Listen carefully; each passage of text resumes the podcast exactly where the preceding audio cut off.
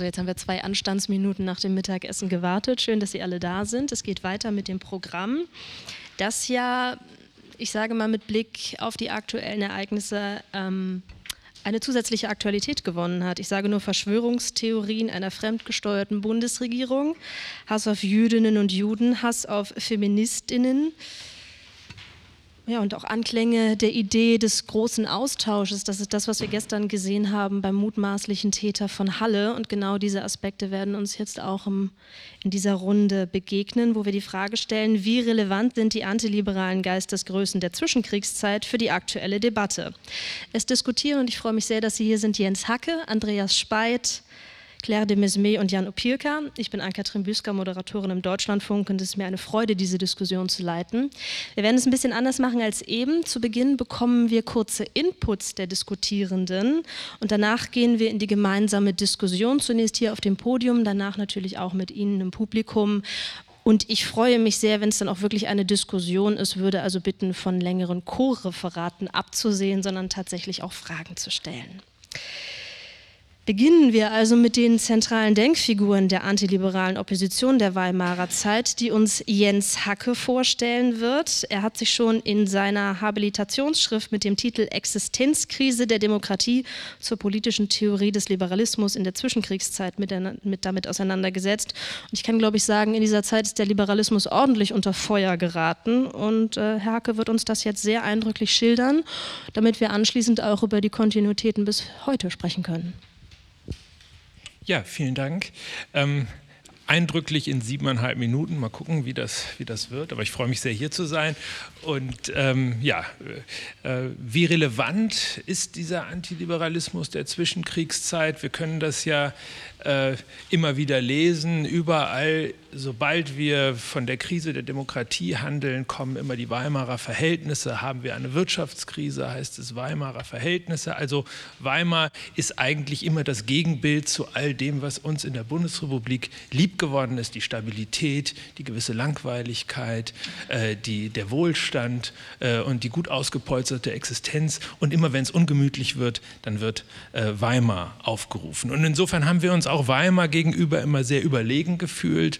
Also das politische Denken in Weimar, der Parteienkampf, der Extremismus, ähm, der war ferngerückt. Man konnte die Irrationalität Weimars gar nicht mehr begreifen, äh, wenn man darauf zurückblickte und fühlte sich im sicheren Hafen. Und nun muss man äh, erkennen, dass die liberale Demokratie, wie wir sie lange kennengelernt haben, und äh, ja doch auch zu Mehrheiten doch liebgewonnen haben, doch ganz anders herausgefordert ist. Und mein Argument ist, aus diesem Grund äh, wird Weimar uns auf eine unheimliche Weise wieder vertraut und wir müssen diesen Überlegenheitsgestus äh, etwas ablegen. Und man sollte die Weimarer auch nicht unterschätzen, denn als die Weimarer Republik begann, war das ein unglaublicher Aufbruch. Äh, ein Aufbruch ins demokratische Zeitalter. Es hat nie wieder so einen Aufbruch in die Demokratie gegeben, vielleicht vergleichbar 89, aber nicht nur Weimar Deutschland, sondern auch äh, die meisten anderen europäischen Länder haben sich nach 1918, 19, nach dem äh, Ersten Weltkrieg demokratisiert. Und Demokratisierungsprozesse ähm, äh, haben immer eines oder bringen eines mit sich, sie äh, führen häufig zu Enttäuschung, denn die Erwartungen sind riesig und der graue Alltag ist meistens, äh, bleibt dahinter zurück. Ähm, gut, dieses vielleicht nur sozusagen zur, zur Rahmung des Ganzen.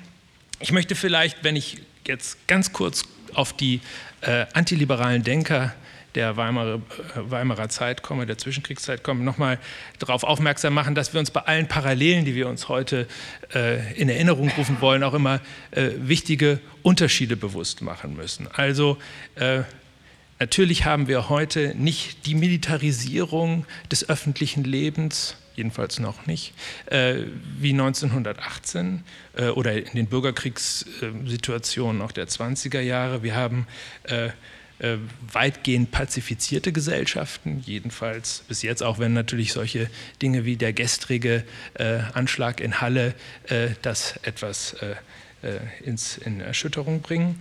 Wir haben bislang in Deutschland, aber auch in Mitteleuropa generell nicht die soziale Not, nicht die wirtschaftliche Not, wie wir sie in den 20er Jahren gekannt haben. Und wir haben natürlich eines, worauf wir ja dann immer in Sonntagsreden stolz sind, wir haben im Gegensatz zur Weimarer Republik natürlich eine äh, gewachsene politische Kultur der Demokratie, die sich in 70 Jahren hat festigen dürfen. Gut, aber trotz allem der Irrationalismus, der Obskurantismus, die Wende gegen die Verkehrsformen der liberalen Gesellschaft erscheinen uns mittlerweile nicht mehr so exotisch wie, wie vorher.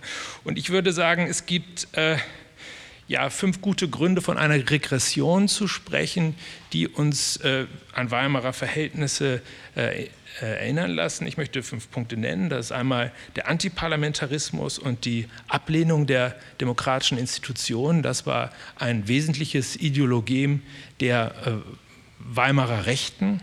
Ähm, Karl Schmidt ist vorhin schon von Herrn Füchs genannt worden. Hier die Figur einer ja, unmittelbaren, direkten, identitären Demokratie, also Regierende und Regierte werden identisch. Ein Führer, ein Herrscher verkörpert das Volk. Das war die Schmidtsche Idee, in der er die Verbindung von Liberalismus und Demokratie aushebeln wollte und damit eine Absage gegen jeden Pluralismus. Parteien und Pluralismus schwächen den Staat. Bei Schmidt ja ganz wichtig, dass der Staat äh, zu einer souveränen Instanz wird.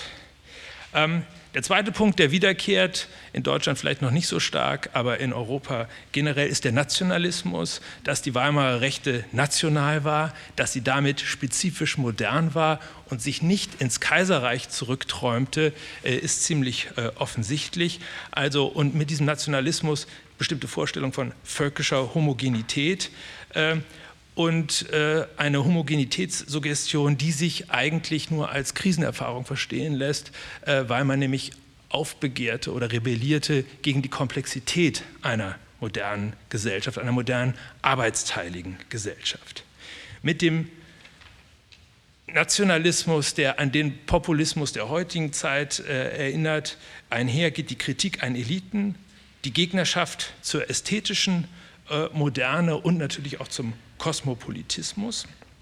Und äh, ja, damit hängt zusammen, das finden wir auch heute häufig, aber ist damals natürlich ein programmatischer Punkt gewesen, der außenpolitische Revisionismus, äh, der Kampf gegen internationale und supranationale Organisationen. 1918 war es natürlich der Völkerbund, waren es bestimmte Bestrebungen aus dem liberale Bestrebungen aus dem Ersten Weltkrieg zu lernen und zu ja, paneuropäischen, äh, zu äh, ja, supranationaler Zusammenarbeit oder Kooperation zu kommen. Das wurde auch äh, heftig äh, befehdet. Diese Tendenz finden wir heute äh, wieder. Äh, damit geht einher der gewisse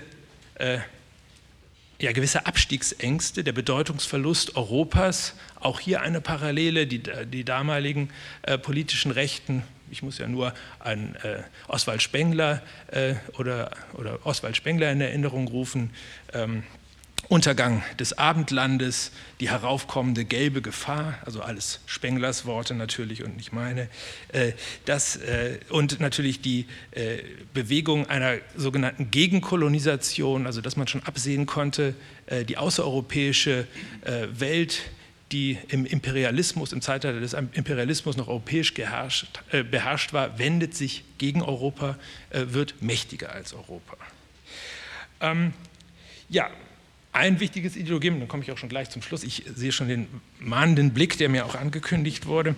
Ähm, ein wichtiger gemeinsamer Punkt ist äh, der Antikapitalismus und damit einhergehend auch der Antisemitismus, beides Ideologeme, die die Zwischenkriegszeit bestimmen und die äh, jetzt ein Comeback erleben, äh, auf das wir in der Diskussion wahrscheinlich noch weiter äh, eingehen äh, werden. Ähm, ich wollte diese Parallelen kurz nennen, vielleicht noch zwei abschließende Sätze, wenn Sie mir gestattet sind. Ich halte dieses Projekt für wichtig. Gegneranalyse ist nicht nur äh, wichtig, um zu stigmatisieren, wer böse ist. Das wissen wir ja dann meistens schon und sind dann auch sehr selbstgefällig und sagen, also wir sind äh, die Guten, wir bilden politisch und da sind irgendwie diese ganzen Nestbeschmutzer, gegen die wir uns wenden. Das ist nicht der einzige Zweck von Gegneranalyse, glaube ich, wenn ich dieses Projekt hier richtig verstehe, denn äh, die Stärke des Gegners verrät immer etwas über eigene Schwächen und Versäumnisse und darüber muss man vor allen Dingen äh, reden. Nicht, dass der Gegner recht hat, aber der Gegner als Symptom und die Fragen, die aufgeworfen sind, verlangen nach neuen Antworten, um die wir ringen müssen. Und ich würde einen großen liberalen äh, Ideengeschichtler oder politischen Philosophen nochmal zum Abschluss äh, in Erinnerung bringen. Das war Isaiah Berlin, der sich ganz essentiell immer mit Antiliberalen beschäftigt hat, mit der Romantik, mit Gegenrevolutionären äh, und der es sich nicht so einfach gemacht hat, sozusagen entweder kantianisch oder rawlsianisch äh, die perfekte liberale Welt sich zu entwerfen, sondern auf die Gegner geguckt hat, um zu sehen, was der Liberalismus oder was die liberale Demokratie eigentlich leisten muss. Vielen Dank. Vielen Dank, Herr Hacke. Dann würde ich sagen, machen wir weiter mit der Analyse der Gegner und gehen auf Reise nach Schnellroda unter anderem, auf die uns Andreas Speit mitnimmt. Reise nach Schnellroda klingt erstmal romantisch, wir wissen, das ist es nicht. Es geht um die neue Rechte in Deutschland, zum Beispiel in Form des Instituts für Staatspolitik, in Form der identitären Bewegung und in Form der AfD. Beides Themen, die Andreas Speit seit vielen Jahren intensiv beschäftigen. Und er wird uns jetzt schildern, wie das, was wir eben schon gehört haben, eigentlich eine Rolle spielt bis heute. Ja, vielen Dank für die Einladung. Ich hoffe auch, das Zeitfenster genauso exakt einzuhalten, obwohl ich jetzt schon ahne, dass ich mit dem Einstieg, den ich geplant habe, abweiche, nämlich genau wegen Halle, um gleich auf einen Aspekt einzugehen, den wir gerade aktuell erleben, nämlich von dem Institut für Staatspolitik bis der AfD über die identitäre Bewegung erleben wir natürlich die enorme rhetorische Distanzbemühung, in keinster Weise verantwortlich zu sein. Und es gibt auch eine Chimäre, auf die ich gleich hinweisen möchte, die auch eben gerade anklang und Gott sei Dank erwähnt worden ist. Es ist mitnichten so, dass das Spektrum der konservativen Revolution des italienischen Faschismus frei von Verschwörungsvorstellungen ist und frei von Antisemitismus wäre. Sie sind nicht immer so populär dominant in der Rhetorik. Das kann aber auch daran liegen, dass Karl Schmidt eh der Meinung gewesen ist, dass diese ganze biologistische Debatte um Juden in seiner Zeit eigentlich vulgär war. Die sind gar nicht zertifikationsfähig. Man muss den Stich tiefer setzen. Und mehr hat er zu dem Thema nicht gesagt und das reicht dann auch. Und da muss man sich nicht wundern, warum wir nicht so viel antisemitisch klassische Rhetorik innerhalb des Neurechtmilieus aktuell erleben. Und damit habe ich auch schon ein bisschen das definiert, um das es heute gehen soll, nämlich dieses neurechte Milieu. Es war mal idealtypisch politikwissenschaftlich ganz klar definiert. Heute wird tatsächlich alles dazu erfasst, von der AfD über Cato, Junge Freiheit, Institut für Staatspolitik. Und wir müssen nicht nur nach Schnellroda gehen, wir können auch hier in Berlin bleiben, nämlich bei der Politik des Konservatismus, äh, eine Struktur um, um, das Umfeld der Jungen Freiheit beispielsweise, wo wir auch sehen, wie tief dieses Milieu hier auch mit vernetzt ist. Und tatsächlich sie alle eint eben, und das muss man ganz deutlich sagen, der gnadenlose Rückgriff auf die Strukturen, die ich eben benannt habe, konservativen äh, Revolution und des italienischen Faschismus der 20er und 30er Jahre. Die Namen sind schon gefallen. Sie sind letztlich die Wiedergänger dieser Herren und man kann auch wirklich betonen, dieser Herren, eine Dame hat es damals theoriebildend in diesem Milieu mitnichten gegeben, waren die herzlich unerwünscht. Auch das ist bis heute im Wesentlichen geblieben. Es gibt zwei interessante Frauen in dieser Struktur, aber die sind nicht die dominierenden. Und tatsächlich müssen wir auch sagen, dass all dieses Milieu, was wir erlebt haben, immer wieder auch schon seit 68 präsent ist in der Bundesrepublik und die einzelnen Akteure aus dem jungkonservativen Milieuspektrum oder aus dem nationalrevolutionären Milieu mal mehr, mal weniger en vogue war. Aktuell erleben wir gerade, dass das jungkonservative Spektrum, zu dem man eben Karl Schmidt beispielsweise zählt, oder eher das nationalrevolutionäre Spektrum um Ernst Niekisch, die man aus der Zeit dazu zählen würde, gerade populär werden. Aus einem banalen Grund heraus, die neue Rechte sieht, sie muss sich mit der sozialen Frage beschäftigen und kaum sind sie in dieser Linie drinne, sind sie auf der Suche in ihren klassischen Texten. Und da kann man wirklich sagen, ihre geistigen Ahnen waren damals genauso ahnungslos, wie sie heute sind. Sie finden so gut wie kaum vernünftige, in sich schlüssige äh, wirtschafts- oder sozialpolitische oder steuerrechtliche Forderungen der AfD beispielsweise oder anderes aus anderem neurechten Milieu. Tatsächlich muss man aber sagen, dass all die Publizität, wie wir sie heute erleben, von Kato über Sezession im Netz, das Internetportal um Götz Kubitschek, dass es nicht darüber hinwegtäuschen sollte, dass wirklich die neue Rechte nichts anderes ist als ein Plagiat der konservativen Revolution und des italienischen Faschismus.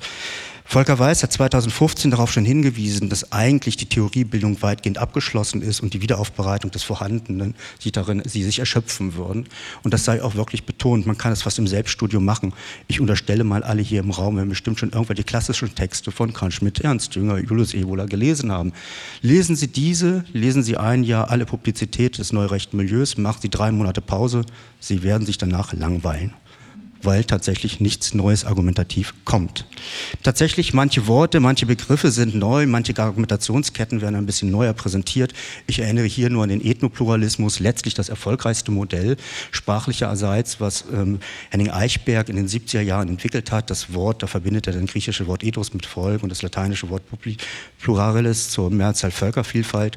Und sie bringen es letztlich dann in Stellung gegen universalistische Vorstellungen, dass man eben sozusagen eben einzelne Völker wahrhaft schätzen lernen sollte, aber bitte sehr den Begriff Weltmenschheit ablehnen sollte, um es verkürzt darzustellen.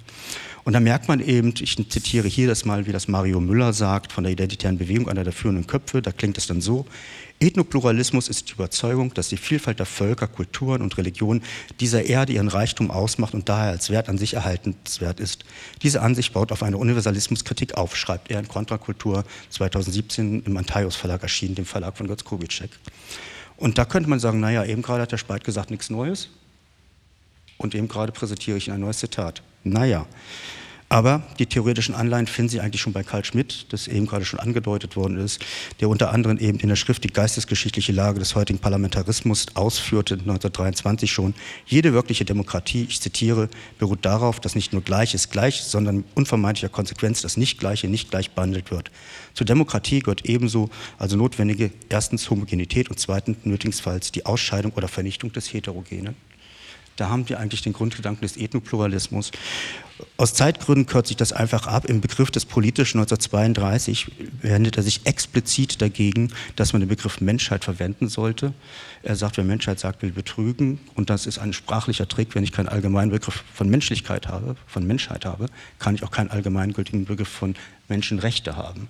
Und er spitzt es dann zu, dass er nämlich unter anderem darauf verweist, dass eigentlich die, Realität eben ein, wie er das nennt, Pluriversum ist und kein Universum. Und das sind die sprachlichen Raffinessen, um denen man sich sozusagen dann entzieht, um nicht irgendwie alle Menschen den gleichen Rechten zukommen zu lassen. Aber kommen nicht gerade auch viele Impulse in den letzten Jahren aus Frankreich von der Nouvelle Droite, beispielsweise von Alain de Menoir, der zu Recht auch in Deutschland als einer der führenden neurechten Theoretiker wahrgenommen werden musste, oder auch vor seit gut zwei Jahren mittlerweile Renaud Camus. Doch wenn man sich die Klassiker von ihnen anschaut, beispielsweise von Alain de Menoir, 85 erschienen in Deutsch, Kulturrevolution von rechts oder von Camus, der große Austausch, der jetzt gerade wieder bei dem Anschlag textlich eine große Rolle spielt, 2016 in Deutsch erschienen, dann kann man auch da feststellen, es gibt wieder eine große historische Traditionslinie, dass man nämlich gegen den Geist des Liberalismus zu Felde zieht, die eben die Völker sozusagen zur Schunde reiten würde. Und diese Grundannahme hat tatsächlich schon Arthur Möller van den Bruck in das Dritte Reich formuliert. Er warnte 1923, ich zitiere, es ist, zentral, es ist die zentrale Anschauungswelt eines Liberalismus, der Auflösung bringt, der eine moralische Erkrankung der politischen Völker verbreitet und in dem Grade, wie er seine Herrschaft in einer Nation antritt, den Charakter derselben verdirbt und so weiter und so fort. Also nichts Neues. Aber als letzten Gedanken, mit dem Rückgriff auf die konservative Revolution und des italienischen Faschismus will die neue Rechte natürlich eins, sie will aus dem Schatten des Nationalsozialismus heraustreten. Und das hat ihn mit ermöglicht, Armin Mohler, der mit seinem Buch 1949, 1950 als Dissertation veröffentlicht, die konservative Revolution in Deutschland, 1918 bis 1923 quasi das Personal auf einem Tableau präsentierte, auf den sich heute alle aus diesem neurechten Milieu bedienen. Die Neue Rechte, ich sagte es schon, entstand 68, aber nicht alleine als Reaktion auf die radikale Neue Linke, sondern auf die Reaktion des Konservatismus, wie Armin Mohler nämlich damals lamentierte, der für ihn schon ein Demutskonservatismus war, sich also nicht mehr in der Lage sah, gegen das, was da von links kommt, konsequent zur Wehr zu setzen, sondern demütig sozusagen durch die Geschichte wegen Auschwitz dahin wabern würde. Schomolos Vita im Übrigen widerlegt auch die, das Märchen, das kann man wirklich so überspitzt sagen, von der Distanz zum Nationalsozialismus. Er trat 42 unter anderem der Waffen-SS bei durch, und hatte noch andere Kontakte in dieses Milieu. Und in dem Handbuch ignorierte er bewusst die Verstrickungen des konservativ-revolutionären Erbes mit dem Nationalsozialismus. Kurz gesagt, Karl Schmidt, Sie wissen es alle, war NSDAP-Mitglied. Und um den letzten Gedanken nochmal kurz zu sagen, tatsächlich ist bis heute das eine Sternstunde des Geschichtsrevisionismus, dieses Werk, wie es Nils Penke 2018 sagte, und dieser Stern leuchtet für sie weiterhin und wir wissen, wo er hinführt, weg von demokratischen Vorstellungen, weg von humanistischen Ideen, hin zu einer autoritären Gesellschaft, zu einer autoritären Revolte, zu einer homogenen Gemeinschaft. Vielen Dank.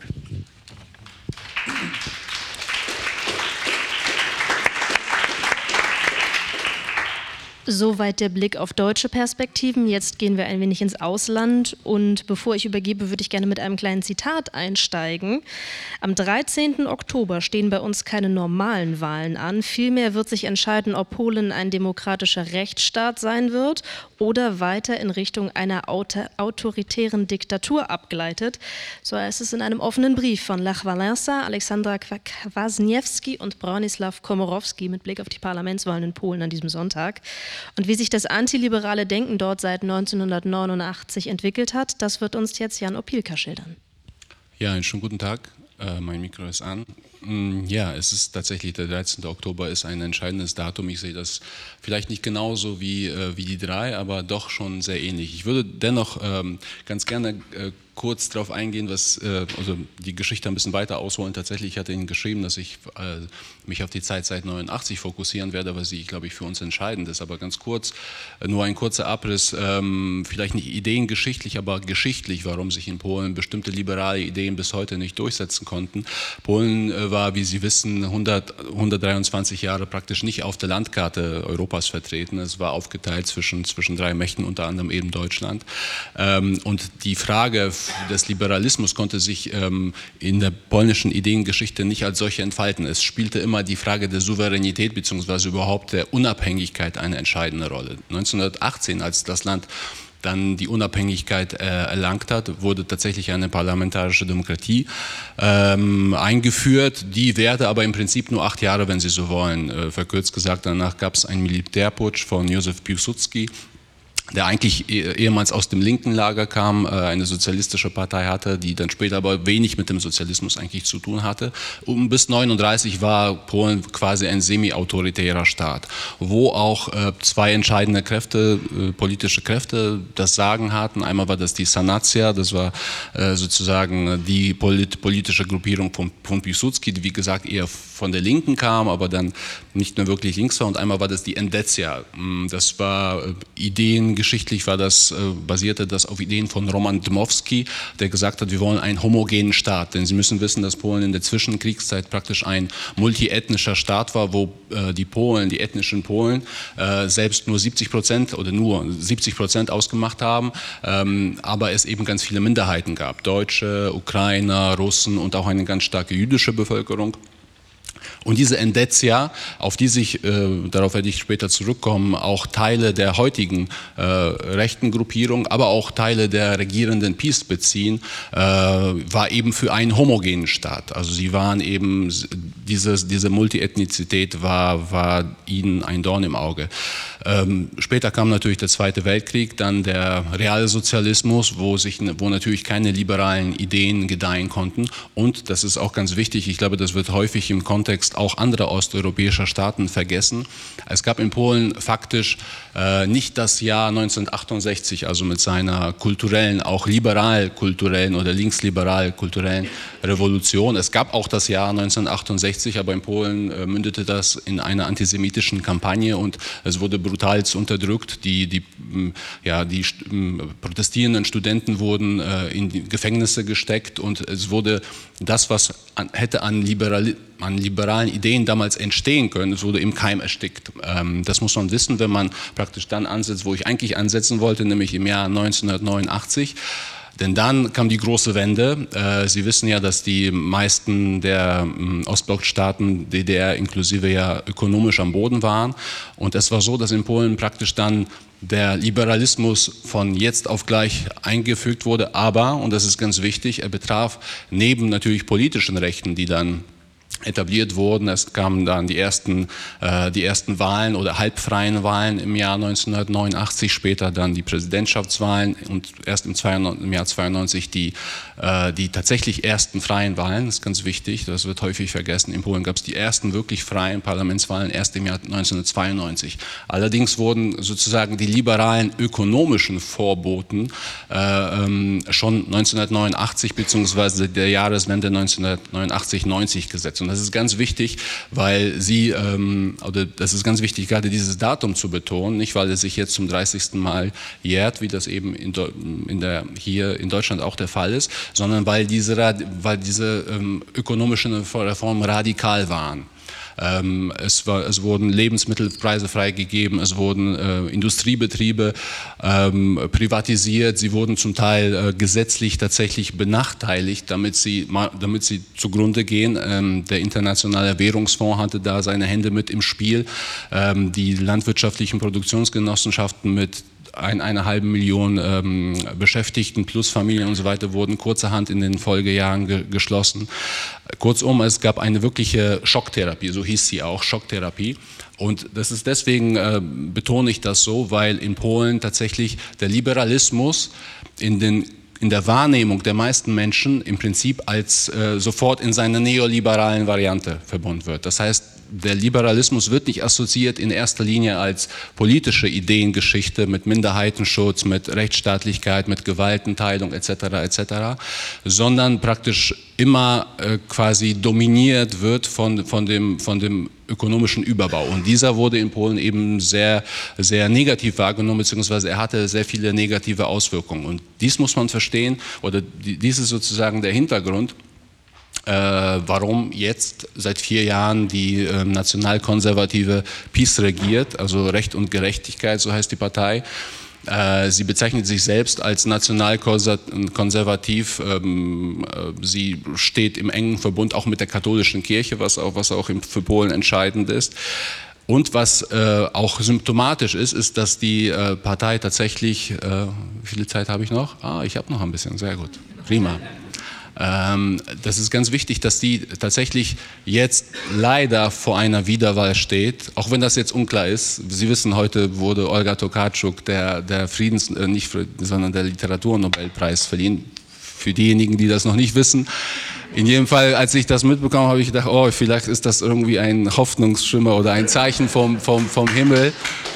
Das, weil Olga Tokarczuk daneben, dass sie eine großartige Schriftstellerin ist, auch sehr kritisch gegenüber der Regierung ist und ähm, die Polen schon als eine Nachahmernation, darauf werde ich vielleicht später zu, zu, zu sprechen kommen, der, Polit, der, bulgarische Politologe Ivan Krastev spricht davon, dass der Rechtspopulismus in äh, Mittelosteuropa auch darauf zu, zurückzuführen ist, dass die Menschen in den letzten 30 Jahren praktisch immer das Gefühl haben, sie müssen etwas nachahmen, sie müssen dem Westen nachhecheln und sozusagen ähm, die Gesellschaften lechzten danach an Anerkennung. Insofern so, so ein, so ein Literatur- und Nobelpreis womöglich äh, ja, ein Schub, dass wir jemand in der Welt sind und aber eben mit einer Person, die tatsächlich peacekritisch ist. Aber um auf das Politische zurückzukommen, die Recht äh, und Gerechtigkeit, seit vier Jahren regiert, sie hat tatsächlich äh, mm, eine Art Rekompensationsleistung an die Wendeverlierer von der Zeit 1989 und danach äh, äh, gestartet und in den letzten vier Jahren etabliert. Das hatte mit einem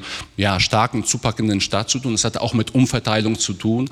Es hatte mit neuen Sozialtransfers zu tun. Das hatte auch beispielsweise, äh, die Regierung hat beispielsweise einen Mindestlohn eingeführt, erstmals einen Stundenmindestlohn, der jahrelang nicht galt. Ähm, sie hat ein Wohnungsbauprogramm gestartet gestartet, auch wenn es nicht wirklich äh, noch funktioniert.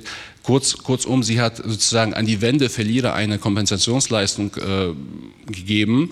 Der, die Ungleichheit ist tatsächlich auch messbar äh, gesunken. Die Disparitäten zwischen Stadt und Land, die vorher sehr groß waren, sind nach wie vor groß, aber sie sind kleiner geworden. Und vor allem deswegen steht sie wahrscheinlich vor einer Wiederwahl. Womöglich, äh, womöglich, wie gesagt, wird es da noch eine Überraschung geben, worauf ich persönlich auch hoffe, weil ich sehe die, die Partei wirklich auch als wie Sie hier zitiert haben, als, als relativ gefährlich an, weil sie tatsächlich auch neben dem Sozialstaatlichen auch sehr viel äh, kaputt gemacht hat einfach und ähm, an, an, an demokratischen Strukturen. Sie hat sich beispielsweise den Justizapparat einverleibt und versucht jetzt als nächstes gegen die freien Medien, gegen zivilgesellschaftliche Organisationen vorzugehen und so weiter. Ähm, aber das, das Problem ist, und das, damit möchte ich vielleicht schließen, wir hatten vorher davon gesprochen in dem äh, vorherigen Panel oder die, die Panelisten, dass es eine Diskursverschiebung gibt. Ich erlebe in Polen, dass praktisch die Partei es geschafft hat, quasi den Diskurs zu verschieben. Warum hat sie das geschafft? Weil die bis dahin Regierenden tatsächlich mh, also in ihrem Diskurs nicht selbstkritisch genug waren. Das heißt, man hat nicht gesehen, wie viele Menschen abseits äh, geblieben sind, eben durch den Neoliberalismus, eben nicht durch den Liberalismus, sondern durch den Neoliberalismus. Und deswegen äh, konnte es, konnte es ja in Polen zu dieser, zu dieser Wende von 2015 kommen. Und ja, ich denke, alle weiteren Aspekte können wir dann später in der Diskussion besprechen. Vielen Dank.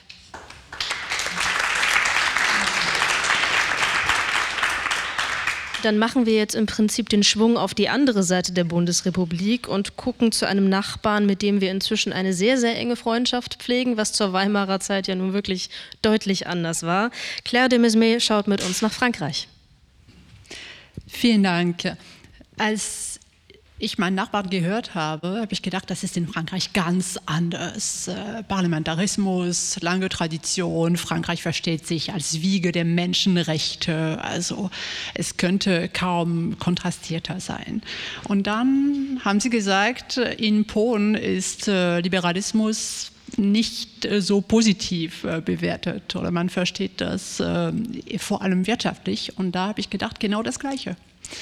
Äh, Liberalismus wird in, ist in Frankreich eigentlich fast ein Schimpfwort, weil man versteht oder man sieht Liberalismus durch die wirtschaftliche Brille und äh, zwar liberal heißt neoliberal, also schlecht für das ähm, Sozialmodell. Das ist eine kleine Klammer am Anfang. Also Frankreich, wie in den meisten europäischen Ländern, äh, hat mit Antiliberalismus zu tun und äh, er äußert sich wie fast überall in autoritären Tendenzen und in identitären Forderungen. Wir haben schon den Namen Renaud Camus äh, gehört und äh, die neue Rechte.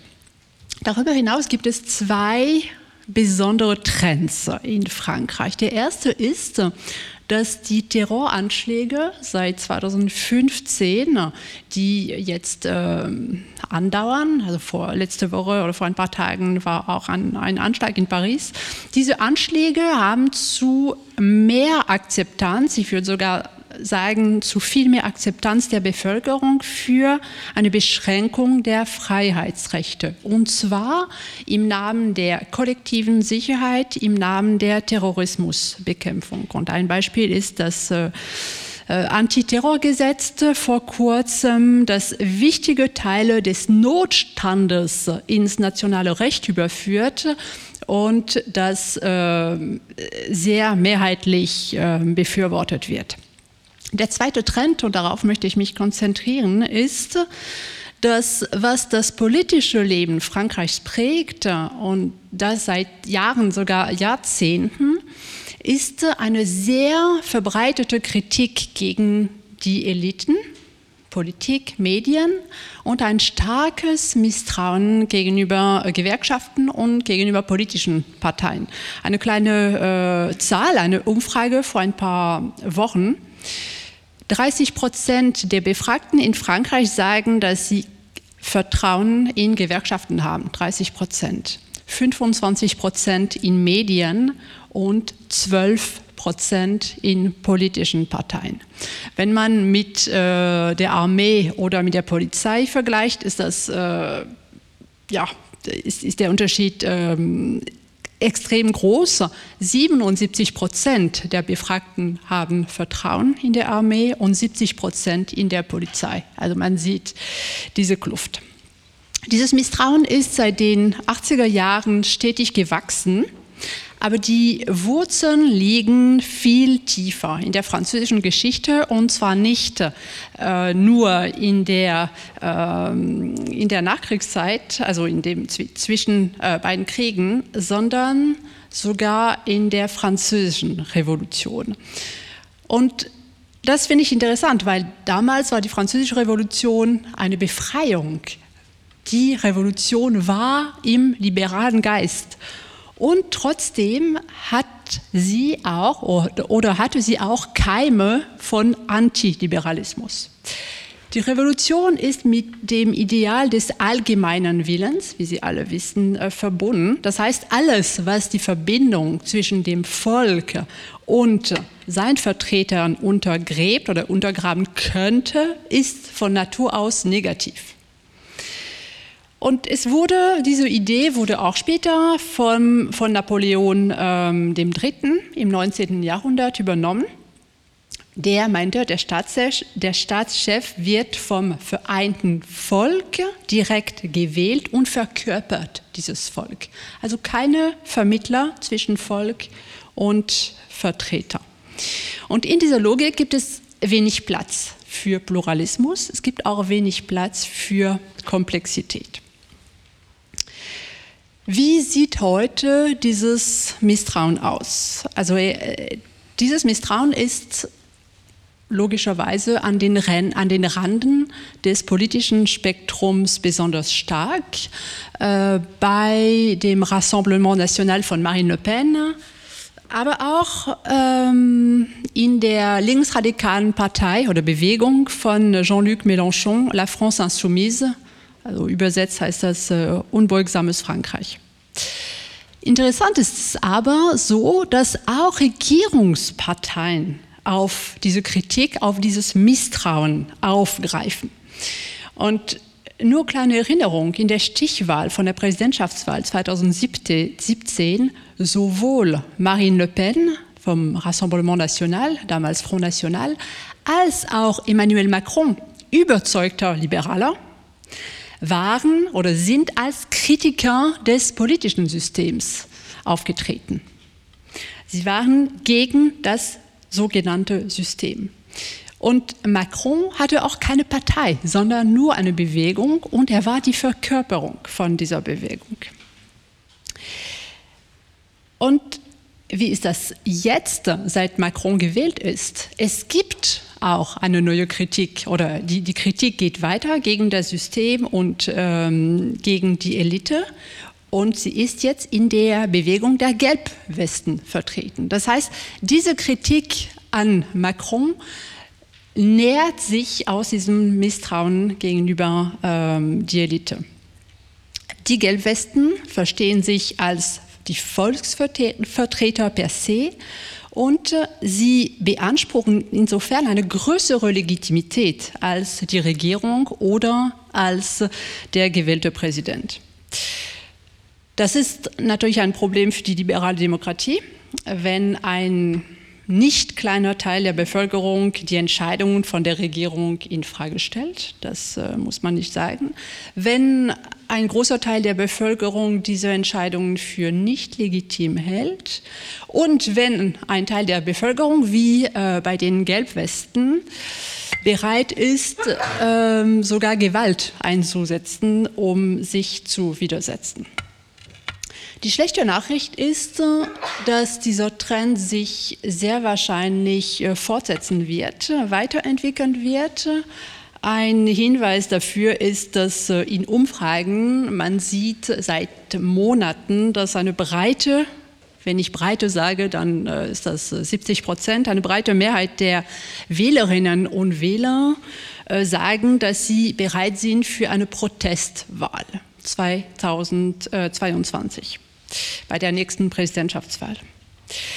Also, was ich damit sagen will, und äh, ja, ich bin noch äh, in der Zeit, das ist auch praktisch. ähm, wenn wir uns mit einer Gegneranalyse befassen, was, was wir jetzt machen, ist es auch wichtig zu sehen, dass das Bild nicht äh, schwarz-weiß ist, sondern es ist auch gut, antiliberale oder potenziell antiliberale Elemente im Liberalismus zu entdecken, zu identifizieren und zu prüfen. Danke.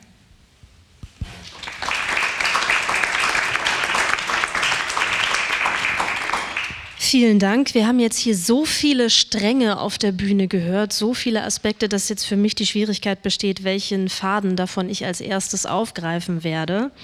Mm, und ich nehme einfach mal etwas, was, glaube ich, zu dem aus aktuellem Anlass passt, was wir gestern erlebt haben.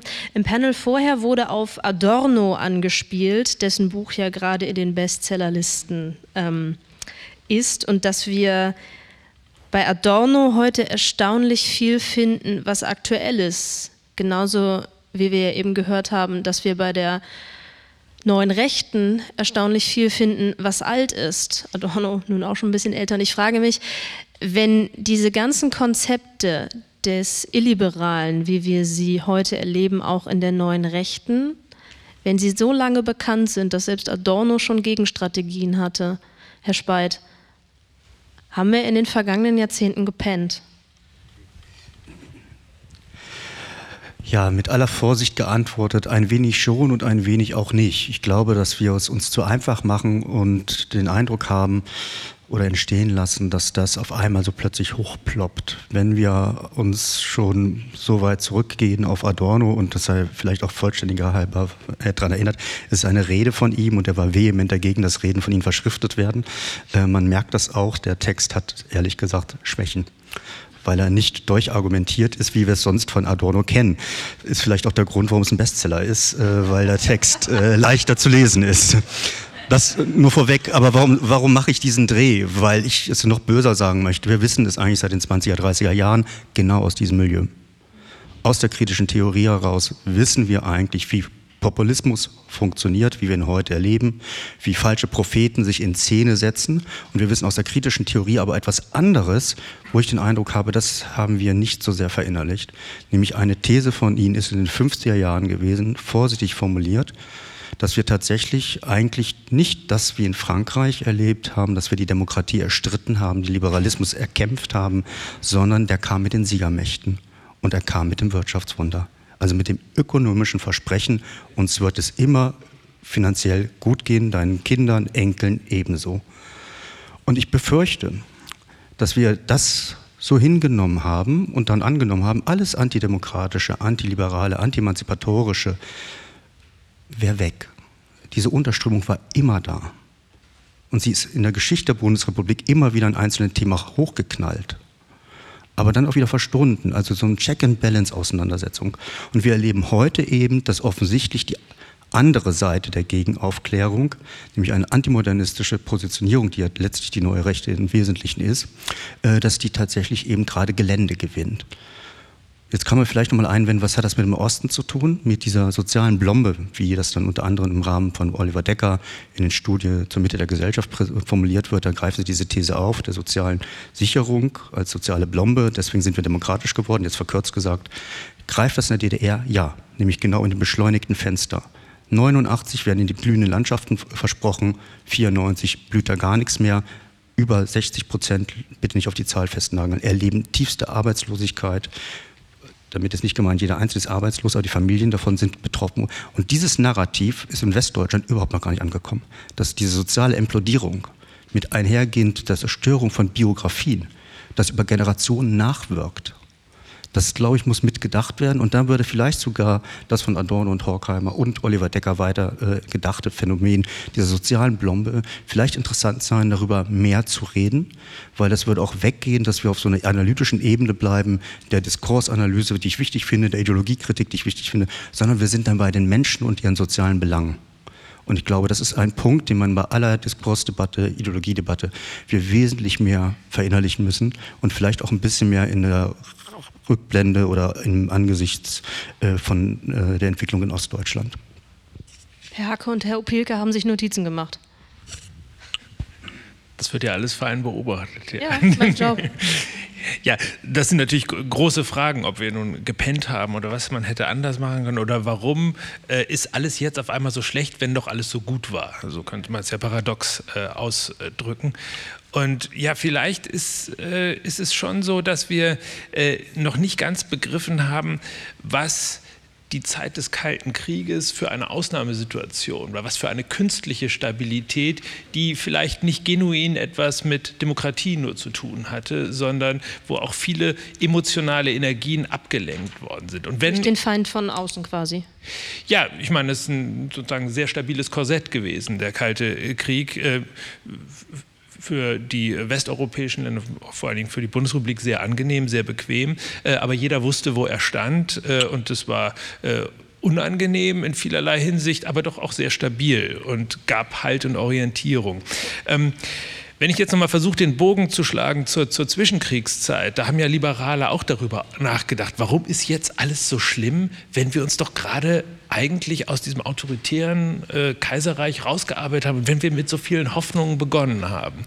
Äh, und ich glaube, dass wir wahrscheinlich die äh, emotionale Dynamik von Demokratien auch nicht richtig äh, verstanden haben. Und das haben Liberale damals auch schon gesagt, also, oder auch Sozialdemokraten wie Hermann Heller, der sagte, ja, das Problem der Republik, äh, der, der Verteidiger der Republik ist, dass sie äh, in emotionaler Hinsicht ihren Gegnern äh, unterlegen sind. Sie können, nicht, sie können nicht so richtig mobilisieren.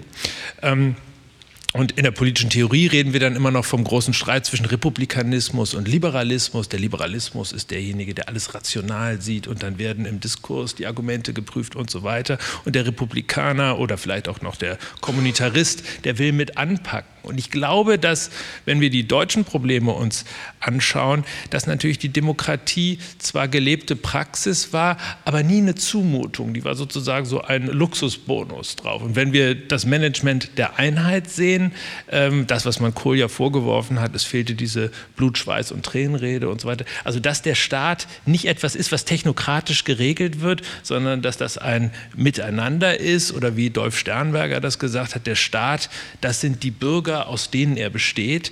Äh, dieses Bewusstsein ist, ist da nicht so, so richtig äh, angekommen in vielerlei Hinsicht. Also ich glaube, darüber muss man sich auch als Liberaler unterhalten. Was sind Identitätsangebote, die man machen kann? Reicht Verfassungspatriotismus? Wie kann man sozusagen äh, die Ebenen durchlässiger machen, dass nicht nur irgendwie oben, die da oben technokratisch für die richtigen äh, Rentensätze, Sozialbesteuerung und sonst was äh, äh, sorgen, sondern dass, äh, äh, dass sozusagen dieses Bewusstsein äh, anders kommuniziert wird und anders gelebt wird. Das wäre vielleicht eine Herausforderung, die dem Liberalismus immer wieder auf die Füße fällt, ob nun in theoretischer Hinsicht, wenn man sagt, okay, wir müssen uns damit beschäftigen, dass es viele Wege zum Liberalismus gibt, dass es viele verschiedene Traditionen gibt und so weiter, dass es nicht nur ein rationales Projekt ist. Und ich glaube, ähm, das äh, hat äh, hat jetzt viel oder ist, ist, ist zurückgekehrt. Und das Problem ist nicht neu. Also man kann ja sagen, die Probleme der Politik sind alle alt. Die werden immer nur, kommen immer nur auf Wiedervorlage. Insofern ist es nicht erstaunlich, dass wir nach Parallelen in der Geschichte suchen. Mhm. Ja, mir ist eine Parallele aufgefallen zu dem, was Sie gesagt haben, dass eben die Biografien zerstört wurden äh, und dass das eben über Generationen nachwirkt. Und das ist etwas, was ich tatsächlich auch in Polen feststelle. Äh, und ich glaube, dass, ich denke, das gilt wahrscheinlich auch für andere ehemalige Ostblockstaaten. Und zwar, die Menschen haben das tatsächlich so erlebt. Ähm, sie haben bis 89 Jahre gelebt, 45 Jahre lang in einem Staat. Und äh, ich glaube, da gab es auch sowas wie Glück, da gab es auch sowas wie, äh, wie Freude, wie, wie Auf und Abs und, und auch Aufbau von beruflichen Biografien und Erfolge und so weiter. Und das alles plötzlich war nichts mehr wert. Ähm, und das ist ein Erlebnis tatsächlich, das in Polen ich auch tatsächlich ich feststelle und das auch weitergetragen wird. Ich hatte vor einem Jahr das, das, äh, die Gelegenheit, mit Karol Moselewski zu sprechen. Ich weiß nicht, wer von Ihnen ihn kennt. Das war ein, ich würde sagen, der wichtigste Intellektuelle in der Zeit nach 45 in Polen. Er war einer der äh, maßgeblichen Oppositionellen, einer der ersten, der aus der kommunistischen Partei heraus, er war selbst zunächst überzeugter Kommunist, angefangen hat, Kritik zu äußern, einen offenen Brief an die Partei geschrieben hat, gemeinsam mit Jacek Kuroin dann im Gefängnis insgesamt acht Jahre gesessen hat. Äh, und auch die Solidarność mitgeprägt hat, übrigens, äh, auf die ich gleich zu sprechen kommen werde. Äh, die Solidarność von 1980. Er hat auch den Namen sozusagen äh, da, dazu äh, gestiftet. Und er ist immer, wenn Sie so wollen, er hat zwar gegen das Regime, gegen das angeblich linke oder sozialistische Regime gekämpft, aber ist dabei im Herzen eigentlich immer ein Linker geblieben, wenn ich ein bisschen pathetisch sprechen kann, bis zu seinem Tod vor, vor einigen Monaten. Und er hat gesagt, im Prinzip alles Pathologische, was es in Polen heute gibt und das Pathologische ist oder alles, was nicht funktioniert und da, dazu gehören auch die antiliberalen Tendenzen und die, die Erstarkung die, der Nationalkonservativen. Das rührt eben aus dieser ungerechten Transformation her, die in Polen ähnlich eben verlaufen ist wie in Deutschland. Ich würde sagen noch härter, weil es natürlich nicht den äh, großen Bruder gab, der die Plombe erstmal gesetzt hat, wie Sie das äh, formuliert haben. Erst mit der Europäischen Union sind dann Strukturmittel und so weiter gekommen, aber die Polen mussten erstmal alleine zurechtkommen. Aber aus dieser Zeit rührt auch eine Demütigung her und ich glaube generell, dass wir, dass wir zu wenig das, was, ähm, das berücksichtigen, was psychologisch einfach in uns vorgeht, was in den Menschen vorgeht, in, äh, in jeder Zeit, aber in, der, in den letzten 30 Jahren. Und wenn wir uns diesen, dieses Phänomen hier anschauen, ähm, ja, was, was in uns vorgeht tatsächlich, weil das ist sehr bedeutend und das hat Einfluss auf die politische Wahl der Menschen. Und ich glaube, wir sollten uns sehr, sehr stark darauf fokussieren, äh, warum die Menschen bestimmten Ideologien, folgen und nicht nur die Ideologen und die Ideologien als solche analysieren, sondern warum folgen so viele Menschen denen. Ich denke, wir würden uns ja nicht darüber unterhalten, wenn die AfD 2% Zustimmung hätte. Dann würde uns ihre Ideologie, selbst wenn sie die gleiche wäre, würde sie uns nicht interessieren. Aber sie aber 25% Zustimmung hat oder vielleicht mehr, und in Polen eben parallele äh, Gruppierungen auch. Deswegen sind sie ja von uns von, von, von Interesse. Ein, ein Unterschied, den ich vielleicht hier darstellen möchte, und da bin ich so ein bisschen, glaube ich, hier zwischen Deutschland und Frankreich. Und zwar, äh, sie, äh, ja, aber äh, also von der Ideengeschichte oder von dem, von dem emotionalen Erleben, was, was auch wichtig ist für eine Nation. Und zwar, sie hatten die Revolution. Ähm, und Sie hatten gerade erwähnt, dass in Deutschland sozusagen die Befreiung von außen gekommen ist. Und in Polen gab es, ich würde sagen, es ist ein Zwischending. Und zwar die Solidarność ist tatsächlich so, so etwas, was der Revolution natürlich nicht so nahe kommt, aber von der von der Idee und von dem Erleben, was die Menschen 16 Monate lang, Sie wissen, 1980 ist die Solidarność ausgebrochen und es war ein tatsächliches, äh, man kann schon sagen, wichtig, europaweit zumindest oder weltweit wichtiges Ereignis. Ein Staat, der im äh, Ostblock, im tiefsten grauen Ostblock ist, hat plötzlich freie Gewerkschaften und das war wirklich alles möglich. Also das war keine Zensur mehr, es gab freie Presse, die Menschen haben sich wirklich frei gefühlt in einem unfreien Umfeld und sie haben das 16 Monate lang erlebt, dass sie aufmüpfen können. Und etwas davon ist geblieben, auch wenn es dann zerstört wurde durch das Kriegsrecht und später durch die neoliberale äh, Wende. Und ähm, ich würde sagen, das, das macht mir auch Hoffnung, ähm, also gegen und ich merke, dass es jetzt tatsächlich auch Protestgruppen gibt ähm, und Proteste sich formuliert und die Diskussion, die, die progressiv gegen die Regierung vorgehen, eben auch sich auf, diese, auf dieses Erbe des Solidarność berufen, wahrscheinlich wie das bei Ihnen mit der Revolution äh, der Fall ist. Ähm, ja, ein letzter Punkt noch, den ich erwähnen wollte, ist, ähm, ich hatte das vorher, vorher erwähnt und ich glaube, das gilt auch für Ostdeutschland, das gilt auch für andere osteuropäische Länder. Das ist dieses auch wieder sozialpsychologisch oder psychologisch, glaube ich, was wir berücksichtigen müssen. Das ist das, dass die Menschen das Gefühl haben, ihnen wird etwas übergestülpt. Das heißt, ihre Biografien werden abgewickelt und sie sollen etwas annehmen, was sozusagen besser ist. Das Westliche, das Liberale, das äh, Marktwirtschaftliche, das Kapitalistische ist besser. Das ist das, Erle das, das Erleben, was die Menschen in, ähm, in Osteuropa ganz stark verspüren. Das, was ich vorher erwähnt habe, was Ivan Krastev sehr wunderbar auf den Punkt bringt. Er sagt, Imitatoren sind niemals glückliche Menschen. Und das ist etwas, was wir berücksichtigen müssen. Denn Sie müssen berücksichtigen, dass äh, sozusagen die Osteuropäer, sie haben die, ähm, die Werte der Europäischen Union und auch äh, ganz explizit die Regelwerke übernommen und übernehmen müssen. Äh, und sie tun das alles und sie arbeiten in genau exakt den gleichen Fabriken, was weiß ich, Opel in Deutschland, Opel in Polen, aber sie bekommen nur ein Drittel dafür. Und sie sind sich dessen bewusst, dass sie genauso hart und mitunter härter arbeiten, aber nur ein Drittel davon, davon bekommen. Und ähm, das macht etwas mit den Menschen. Das macht etwas wirklich mit den Menschen. Äh, und das ist auch zu berücksichtigen, wenn wir darüber sprechen, warum die Menschen so wählen und, äh, und eben nicht anders. Und ich denke, das gilt eben nicht nur für Polen, sondern eben auch für die anderen Ostblockstaaten. Zwei kleine Punkte. Ähm, wir reden über unterschiedliche Revolutionen und ähm, ich denke, es ist auch wichtig, die Geschichte wirklich langfristig zu betrachten. Wenn ich da Frankreich sehe, die Französische Revolution war 1789 und trotzdem hat sie immer noch ganz viel Einfluss äh, auf, die, auf die politische Kultur des Landes. Und das dürfen wir nicht vergessen. Die Geschichte ist nicht nach 30 Jahren vorbei oder nach 60, nach 70 Jahren. Also es, es gibt diese, diese lange Zeit, die tiefe Spuren hinterlässt und das müssen wir immer, ähm, immer im Hinterkopf behalten. Der zweite Punkt ist, und das ist jetzt der externe Blick auf Deutschland. Ich lebe zwar seit äh, ein paar Jahren in Berlin, aber ja, äh, komme trotzdem aus Frankreich und äh, was, was äh, nicht schlimm ist.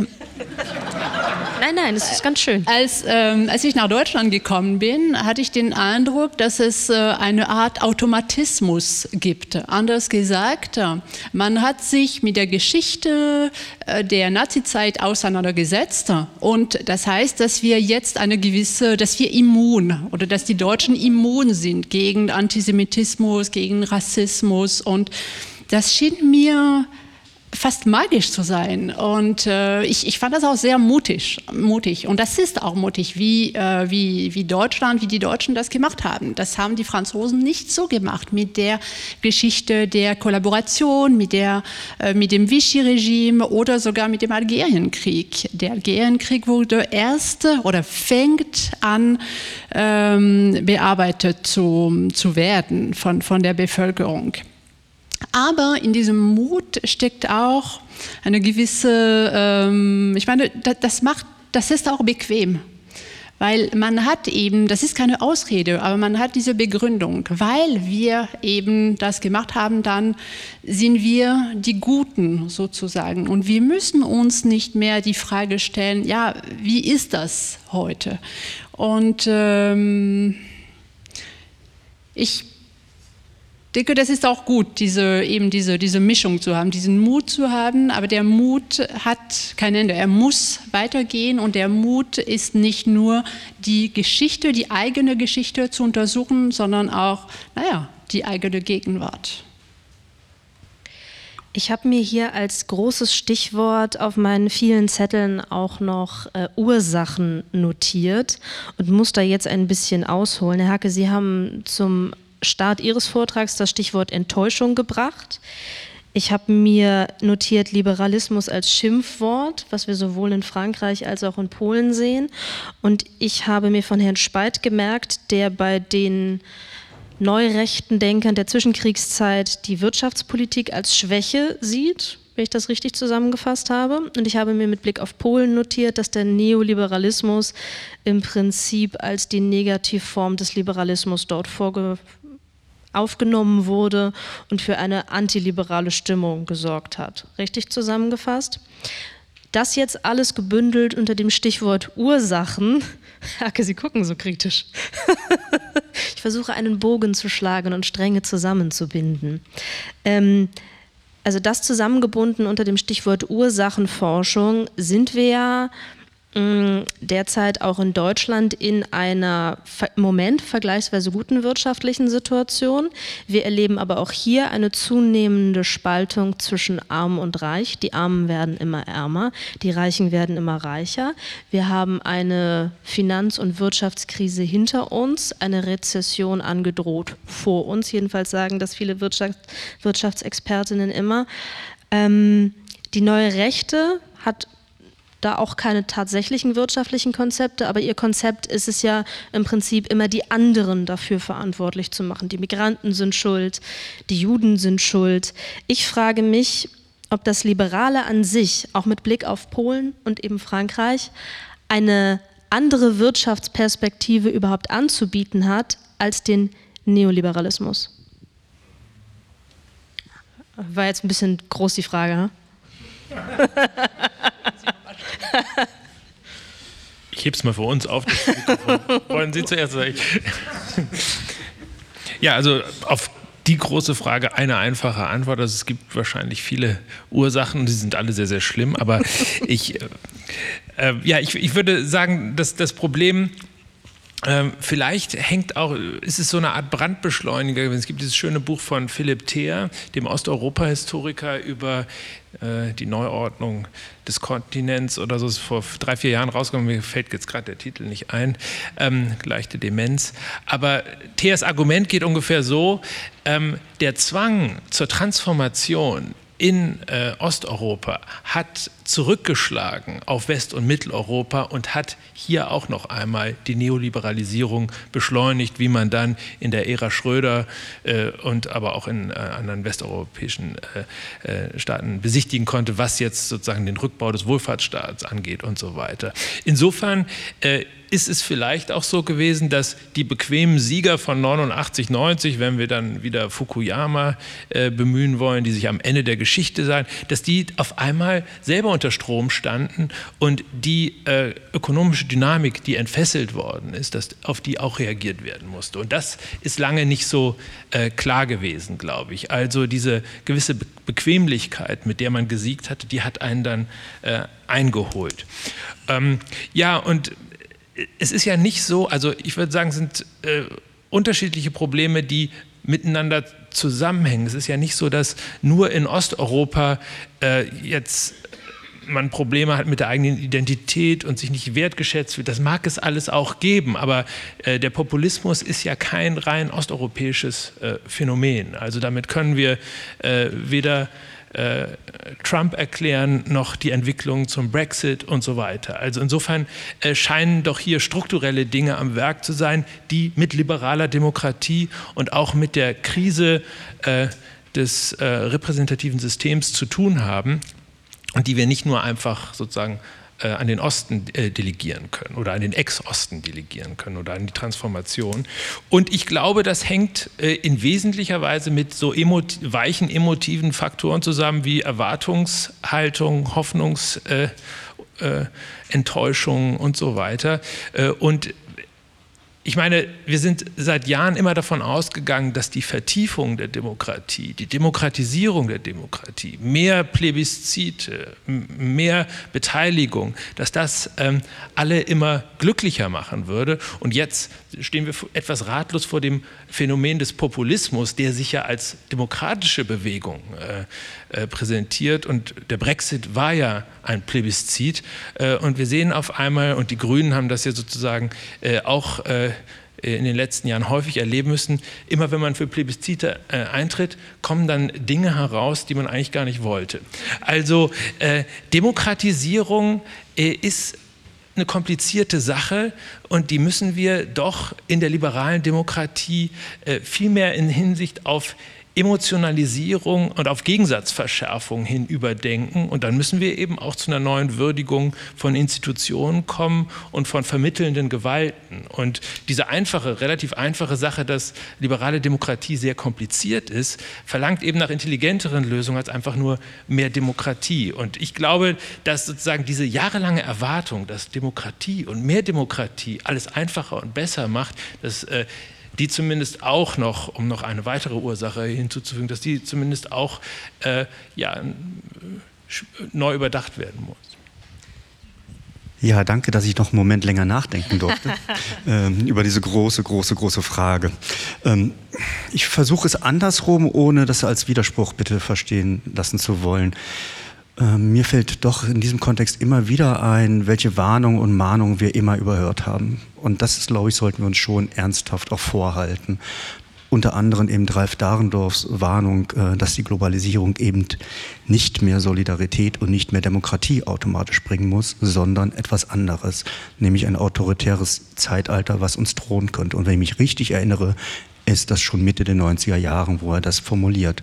Und ich frage mich, ob uns das so bewusst ist, und da denke ich, können wir wirklich in Ruhe nochmal wirklich uns die Wirklichkeit anschauen. Und es ist schon festzustellen, dass eigentlich eben gerade wurde gesagt, mehr Demokratie, aber wir leben eigentlich, dass alle demokratischen Regularien in so einem globalen, internationalen Wirtschaftssystem ausgehebelt sind. Bezahlt Apple eigentlich jetzt Steuern oder nicht? Ich bin mir nicht mehr so sicher. Ähm, ich weiß aber, der Mittelstand tut's. Und der Mittelstand ist derjenige, der dann auch sehr schnell bei der AfD ist, weil die nämlich den Eindruck haben, Moment mal, Wer kümmert sich denn um unsere Interessen? Und das meine ich jetzt gar nicht so abwertend. Und ich denke, wir sollten in diesem Zusammenhang uns auch nochmal von Dahrendorf und von mir aus auch neu formuliert von Willem Heidmeier vor Augen halten, dass wir schon längst mitten in einer Entkultivierung des Bürgertums sind. Es sind nicht die gesellschaftlichen Ränder, die aufeinander einschlagen, sondern der Zusammenbruch unserer moralischen Wertvorstellung, unserer bürgerlichen Wertvorstellung beginnt in der Mitte der Gesellschaft. Die führenden Akteure der Diskursverschiebung, die wir heute erleben, haben alle keinen rechtsextremen Background und sie kommen auch größtenteils nicht aus der neuen Rechten. Wenn ich beispielsweise nur an ähm, die Losara-Ziehen erinnern darf 2010. Und gerade die führenden neurechten Theoretiker räumen das ja auch offen ein. Götz Kubitschek sagt das klipp und klar. Der hat die Tür aufgemacht, dann sind wir hinterher marschiert.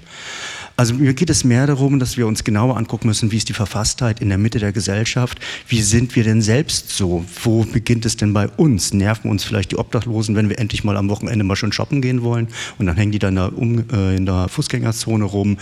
Wie sehen wir das eigentlich so mit den, ja ich sage jetzt mal so den Flaschensammlern, die ausgerechnet dann, wenn man selber vom Flaschenautomaten steht, äh, dann ihre riesen Kisten dabei haben.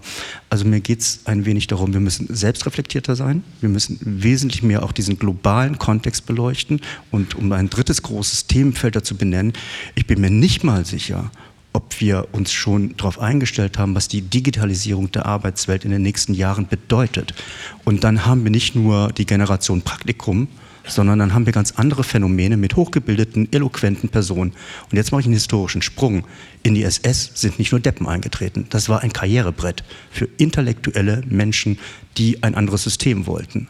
Und das sollte man mitbedenken. Es ist mitnichten so, dass sozusagen in diesem Milieu es wir damit denjenigen zu tun haben, die es nicht geschafft haben, sondern auch mit denjenigen, die sich politisch für was anderes bewusst entschieden haben. Und das ist, glaube ich, auch ein Phänomen, wo wir lernen müssen zwischen einerseits Aufklären, und jetzt bitte es nicht falsch verstehen, und andererseits ideologischen Angriff, weil sie unsere Werte in Frage stellen. Und das muss man spüren, ja, mit wem habe ich es eigentlich zu tun? Und das leider unter diesen schrecklichen globalisierten Bedingungen, digitalisierten Bedingungen, die über uns in Häkchen alle herrollen. Und da merken wir, die nationalstaatlichen Regelungen, die Demokratiekonzepte bis Steuerregeln funktionieren nicht so gut. Ich würde da auch anschließen, nochmal, um diese Frage zu beantworten. Ich, Thomas Krüger hat das vor, vor ich weiß nicht, ob er hier anwesend ist noch, von der Politischen Zentrale für Landesbildung, ähm, hat es vorher gesagt, äh, als es um die Identität ging, dass man nicht über Identität reden kann, wenn man nicht über Klasse gleichzeitig spricht ähm, und über soziale Schichtung wenn, wenn Sie das weicher fassen wollen. Aber ich würde sagen, Klasse ist, trifft es durchaus. Und ich glaube, genauso kann man, ähm, es ist schwierig, über antiliberale Tendenzen zu sprechen, ohne klar über den Kapitalismus zu sprechen. Wirklich über den Kapitalismus als System. Wenn wir, ähm, wir nehmen ich glaube, das ist die, die westliche Wahrnehmung, dass äh, wir, wir wahrnehmen, dass, die, dass äh, der moderne Liberalismus wie symbiotisch ist mit dem Kapitalismus. Aber das ist er nicht.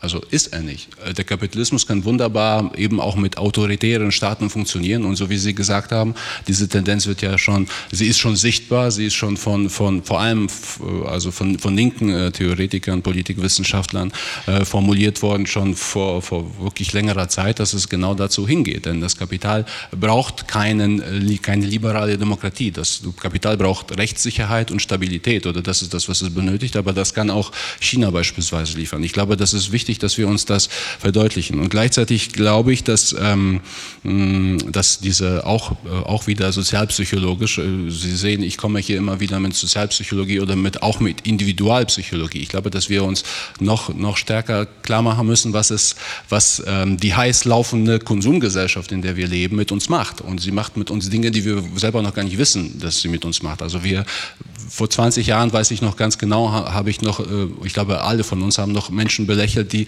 irgendwie mit Handy rumgelaufen sind, weil das irgendwie als ganz komisch galt. Und heute sitzen wir alle vor diesen Handys und zwar ohne, ich sage das jetzt äh, auch ich mache das genauso und Sie machen das wahrscheinlich auch zum großen Teil. Wir verändern uns einfach, wir verändern uns massiv, aber diese Dinge verunsichern auch uns alle und ich glaube, da sollten wir uns äh, das, was auf der Individualebene passiert, das wird auch dann auf die, äh, auf die, auf die Metaebene übertragen und äußert sich auch dann in den politischen Wahlen, die wir treffen oder in, in den Aktionen, äh, an denen wir beteiligt sind oder in der Gegnerschaft gegenüber bestimmten Personen, die wir dann plötzlich als Gefahr für unser Leben sehen und so weiter.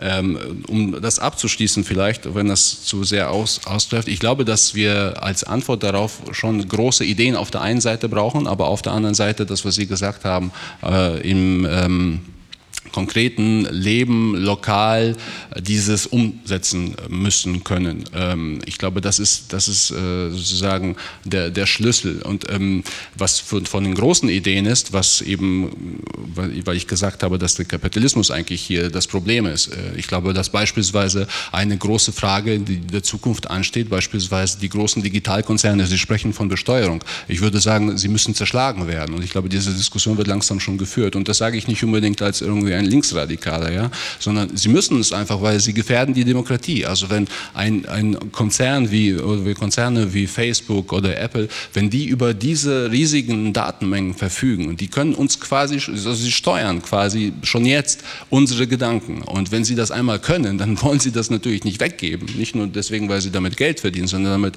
weil sie damit unheimlich viel Macht ausüben können. Und diese, ähnlich wie, wie äh, vor 100 Jahren Standard Oil in Amerika zerschlagen zerschlagen wurde, äh, so müssen einfach diese Konzerne zerschlagen werden. Es kann nicht sein, dass, dass eben in, in, in diesen Händen oder in Händen von privaten Konzernen eben diese Datenmengen fließen. Sie müssen demokratisiert werden. Ich glaube, das ist ein Teil der, der, der Antwort darauf. Ich glaube übrigens auch, dass die Menschen unbewusst das spüren, dass, ähm, dass, etwas, dass das etwas ist, was verändert werden muss, dass da, dass da praktisch ähm, Organisationen Einfluss auf ihr Leben haben, dass sie nicht wirklich, dass wir nicht ganz mehr nachvollziehen. Und ich glaube, das äußert sich dann auch eben in diesen Abwehrhaltungen, auch in antiliberalen Haltungen. Und was sagen die Gelbwesten zu all dem? Äh, ja, die Gelbwesten sagen äh, vieles und es ist auch keine homogene Gruppe. Das heißt, das, ist, das wird jetzt schwierig sein zu, zu antworten. Aber ähm, was, was die Gelbwesten sagen, ist unter anderem, dass Globalisierung äh, per se schlecht ist. Und äh, es, es gibt in Frankreich auch außerhalb der Gelbwesten eine Sehnsucht nach einer Erfüllung des Gesellschaftsvertrags. Das heißt, äh, Liberté, Egalité, Freiheit ja, aber auch Gleichheit und Gleichheit, äh, gleiche Rechte. Es geht nicht nur darum, äh, wie alle wählen zu dürfen, es geht auch darum, soziale Rechte zu haben. Und das ist etwas, das auch in der politischen Kultur Frankreichs stark verankert ist. Und ähm, die, die Angst vor der Globalisierung, die ähm, Angst vor einer ähm, liberalen im Sinne, im wirtschaftlichen Sinne, die Angst vor einer neoliberalen Weltordnung ähm, nährt auch diesen Rechtspopulismus, auch diesen Linkspopulismus. Und es, es gibt diese, diese äh, starken Verkrampfungen. Und das ist kein Zufall, wenn Macron, der sich nie als liberal bezeichnet hat, sondern als Progressist oder als, äh, als Demokrat oder als Weder noch, äh, aber nie als liberal. Er wird als liberal in Deutschland äh, in der Tat beschrieben, aber er selbst würde das nie sagen. Das wäre zu gefährlich. Er hätte die Wahl auch nicht gewonnen.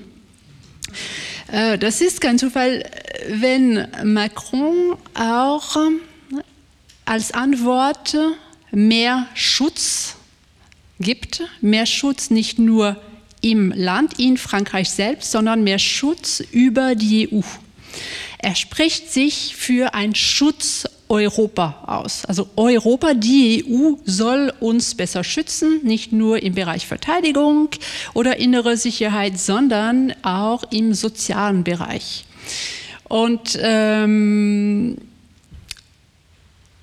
insofern hat er auch Elemente in seinem politischen Diskurs von der Sozialdemokratie, aber diese Elemente werden, ich hoffe, das ist nicht zu verwirrt, was ich jetzt sage, äh, diese Elemente finden bei ihm wirklich vor allem auf der EU-Ebene statt weil er hat anerkannt, dass, der, der, dass ein Staat wie Frankreich da wenig machen kann, wenn die EU nicht mitspielt. Und deswegen ist die EU in seinem Diskurs auch so wichtig, weil das wird auch als, ähm, als Antwort auf zum Beispiel äh, den Rassemblement National gesehen.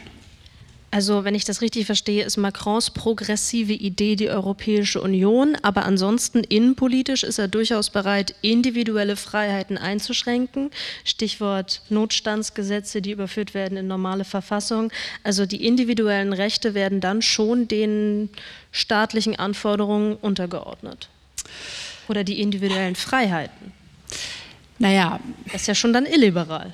Ja, man, also man darf auch nicht übertreiben. Er ist kein Illiberaler, der alle Freiheiten der, der Bürgerinnen und Bürger ähm, einschränkt. Es gibt, äh, und das ist eigentlich seine Position, des weder noch oder des sowohl als auch. Bei ihm gibt es auch in diesem Bereich Ele liberale Elemente. Ähm, mehr direkte Demokratie zum Beispiel, diese Bürgerkonvente, zu wissen, was die Bürgerinnen und Bürger wirklich wollen. Das äh, zurzeit seit, seit ein paar Tagen gibt es so ein Konvent über Klimafragen. Einige Bürgerinnen und Bürger wurden ausgewählt zufällig, also das ist wirklich nach dem, nach dem Zufallsprinzip und sollen jetzt über Klimaprobleme reden und über Lösungen sprechen. Also das zum Beispiel, mehr direkte Demokratie.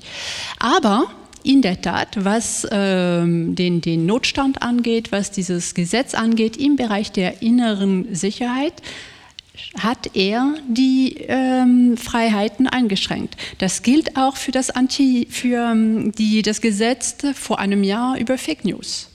Dadurch werden auch Freiheiten ähm, eingeschränkt und Journalisten sind äh, streng dagegen. Bemerkenswert, wenn sogar so jemand wie Macron, den ja viele als progressive Lichtgestalt sahen, zu so einschränkenden Maßnahmen greift. Und das bringt mich, bevor wir gleich die Runde für das Publikum öffnen, sozusagen auch nochmal zu einer abschließenden Frage. Ähm, wir haben jetzt viel über die Versich Verunsicherung durch die Moderne hier gesprochen in den vergangenen Minuten und im Prinzip mm, bietet ja die neue Rechte, die wir oder die, die illiberalen Kräfte in allen Ländern, über die wir heute gesprochen haben, bieten den Schritt zurück an in alte Sicherheiten als Lösung. Stellt sich für mich, wenn wir auf unsere Gegner gucken, die den Schritt zurück anbieten. Die Frage, wie sieht denn der Schritt nach vorne aus? Gibt es da irgendwen, der tatsächlich eine progressive Idee für einen Morgen hat? In die Runde hineingeworfen. Ich werfe den Ball, wer ihn möchte, kann ihn fangen. Ich mache einfach als Erster ganz Yay. kurz, deswegen, weil in Polen gerade Wahlen bevorstehen und äh, da gerade die Chance sich geboten hätte, tatsächlich diese Alternative zu bieten. Und äh, ich kann, muss es leider so sagen, dass eben diese die Oppositionskräfte eben diese Alternative als solche leider nicht entwickelt haben. Das, das wo es sich entwickelt hat und das, was äh, sehr, sehr hoffnungsfroh macht, das ist das, dass es sich in der Zivilgesellschaft entwickelt hat. Also dass praktisch das Bewusstsein für tatsächlich, was Demokratie ist, äh, sich entfaltet. Aber die politischen Kräfte haben das nicht geschafft. Ganz kurz nur äh, zur, zur Geschichte. Bis zum Jahr 2015 haben in Polen die Liberal-Konservativen regiert. Sie kennen äh, Ministerpräsident Donald Tusk, der ist jetzt EU-Ratspräsident. Präsident. Er ist praktisch ein Liberaler äh, und ein sehr, sehr ja, intelligenter Politiker, wie ich sagen würde. Und er konnte die Stimmung in der polnischen Bevölkerung bis 2015 sehr gut analysieren. Und seine, seine Gruppierung, die im Prinzip eine ich würde sagen, eine polnische FDP ist, wenn Sie so wollen. Also im Prinzip eine Partei sein müsste, die vielleicht ein Wählerpotenzial von 10 Prozent hat. Er konnte dennoch äh, bei zwei Wahlen gewinnen. Warum konnte er gewinnen? Weil er eben ähm, das Schreckgespenst der PiS, die jetzt regiert, ans Fenster malen konnte. Er hat gesagt, wir stehen für die Freiheit, für die Demokratie äh, und ansonsten habt ihr diese Wahl, die ins Autokratische führen wird. Und tatsächlich konnte er so zwei, zwei Wahlen gewinnen. 2015 haben die Leute ihm das nicht mehr abgenommen, weil sie einfach gesehen haben, irgendwas stimmt nicht, eben an der Sozial- und an der Wirtschaftspolitik in erster Linie, was sich jetzt auch in den letzten vier Jahren gezeigt hat. Und vier Jahre hatte die Partei Zeit, um sich in gewisser Weise zu läutern. Und wenn Sie so wollen, hat sie das ein wenig getan, aber es ist sehr oberflächlich und es ist nicht glaubwürdig. Ähm, wo eine bessere Antwort kommt, ist von der Linken, der ich ein bisschen näher stehe und deswegen auch da sehe, dass da die Alternative ein bisschen besser gezeichnet wird, aber auch sie ist nicht durchschlagend und überzeugend. Und um diesen Punkt abzuschließen, ich glaube, dass, ähm, dass die, die Menschen auch deswegen zu solchen Gruppierungen wie dem Front National neigen oder auch zu der AfD oder in Polen zu PiS, weil da erkenne ich zumindest so ein Narrativ, so eine Erzählung von etwas Größerem. Wissen Sie, also ich, äh, ich empfinde das nicht als etwas Großes, aber es ist zumindest der Versuch, eine große Geschichte zu erzählen. Wenn ich beispielsweise darauf schaue, äh, ich habe ganz lange hier auch in Deutschland gelebt, äh, wie die GroKo agiert und wie die Aussagen der führenden Politiker sind und wie sie laviert, dann ist das das Gegenteil von einer großen Idee. Das ist wirklich nur so ein Dahinlavieren und so ähnlich ähm, ist es die, die wichtigste, so ähnlich ist es bei der wichtigsten polnischen Oppositionspartei Ich weiß nicht, wohin die will. Und ich glaube, das merken die Menschen. Die wissen nicht, wohin sie wollen, außerdem, dass sie den Status quo irgendwie verbessern oder irgendwie halten wollen mit leichten Verbesserungen. Gut, wir müssen etwas ändern, weil wir haben offenbar ein paar kleine Fehler gemacht, aber das ist keine große Idee. Und diese, diese Gruppierung, so ist mein Eindruck, auch Orban und äh, auch, äh, auch andere Rechtspopulisten, sie, sie, äh, sie ja, sie heroisieren die Geschichte, sie erzählen etwas, was, was größer sein soll, auch wenn es sehr vage ist. Aber die Menschen wollen diese vagen Geschichten glauben. Sie wollen eine Alternative, eine größere Alternative spüren zu dem, was, was sie bislang erlebt haben. Auch ja, auch etwas Irrationales, wenn Sie so wollen, ist dabei. Und ich glaube, beides muss sich verbinden. Es muss, äh, es muss ein konkretes Angebot sein, äh, das, ähm, den, einen neuen Liberalismus zu machen und gleichzeitig auch ein Stück weit ir etwas Irrationales, sowas wie in Frankreich die, das Revolutionäre und in Polen eben die, der Geist der Solidarność. Ja.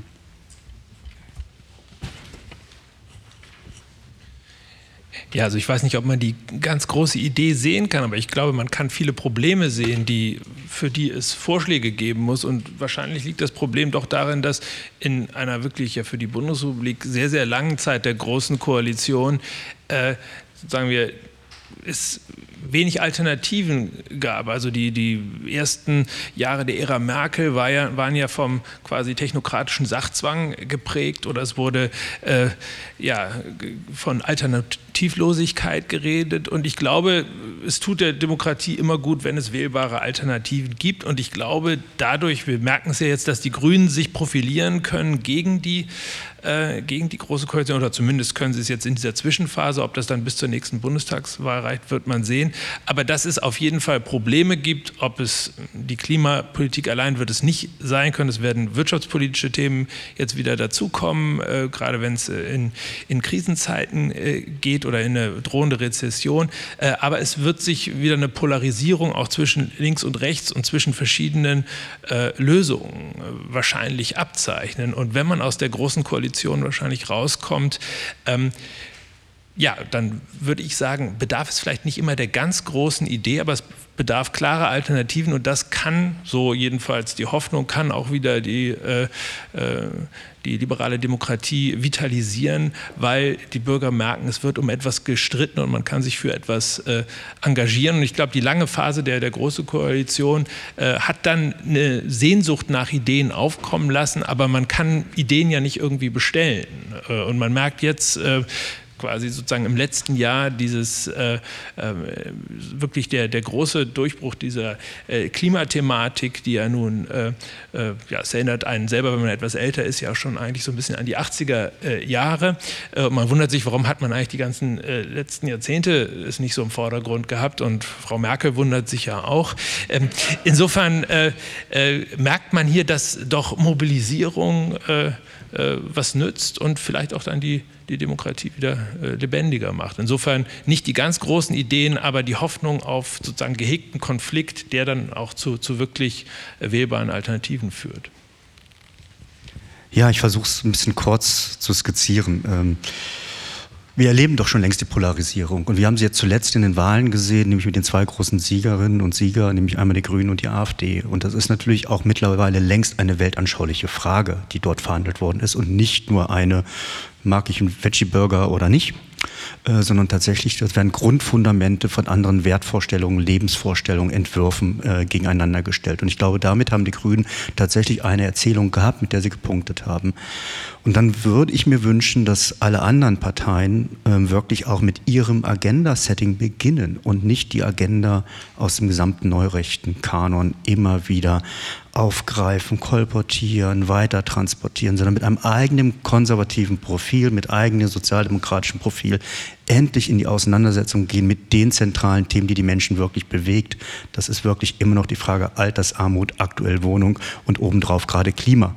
Und da erleben wir eigentlich kaum eine harte politische Auseinandersetzung. Auch in der GroKo, das wird dann irgendwie was verhandelt, äh, über irgendeine Summe wird man sich dann einig, anstatt da wirklich zu sagen, ähm, wo wollen wir eigentlich gesamtgesellschaftlich hin. Das sage ich deshalb so, weil mein Eindruck nämlich ist, dass gerade diejenigen, die gerade die bestehenden Verhältnisse so in Frage stellen, überhaupt gar keine Vorstellung haben, wo sie hinwollen. Und das, glaube ich, muss man immer wieder betonen. Ich nenne nur zwei kurze Aspekte dabei. Wir erleben gerade ganz aktuell von Jörg Meuthen rauf und runter als Bundesvorsitzender der AfD oder als Europaabgeordneter, dass er gerne betont und viele außer Partei plappern es nach, dass sie weg wollen von dem 68 rot-grün versifften Deutschland. Da kann man wirklich nur fragen, gut, und wohin? Ja, dann wird nochmal gesprochen, nein, nein, Nationalsozialismus wollen wir natürlich auch nicht. Okay, dann sind wir irgendwo zwischen 45 und 68. Was war da eigentlich? Ähm, ich glaube, Frauen durften kein Konto eröffnen, Homosexuelle sollten sich äh, bitte sehr verstecken, äh, Wohngemeinschaften, oh mein Gott, und, und, und. Ich glaube, all die sozialpolitischen Errungenschaften, mit denen wir eigentlich alle so leben, ich glaube ganz ehrlich, wir müssen das deutlich sagen, das ist erstritten worden gegen solche Vorstellungen, wie sie Herr Meuthen hat. Und das muss, glaube ich, auch viel mehr gemacht werden, da die Auseinandersetzung suchen, zu sagen, Sie wollen eigentlich mein Lebensrecht einschränken mit dieser und jeder Forderung. Das muss, glaube ich, herausgearbeitet werden. Als zweites, denke ich, sollte man sehr genau darauf hinweisen und auch den Finger in die Wunde legen, wo sie eben Widersprüche haben. Leo Löwenthal hat schon in den 30er, 40er Jahren unter dem Schlagwort falsche Propheten herausgearbeitet, dass Populisten rechter Couleur tatsächlich sich immer als die des kleinen Mannes, der kleinen Frau präsentieren, aber inhaltlich politisch genau das Gegenteil bewirken. Äh, wir haben es jetzt auch aktuell in Österreich mit der FPÖ erleben dürfen, was für Sozialkürzungen dort vorangetrieben worden sind. Das muss auch herausgearbeitet werden und dann bei der AfD gerade das schöne Hinweis, ich glaube nicht, dass Björn Höcke in der AfD irgendwann mal rausgeschmissen wird wegen seinen geschichtspolitischen Vorstellungen. Aber er komplett andere sozialpolitische Rentenvorstellungen als beispielsweise der Flügel um Alice Weidel.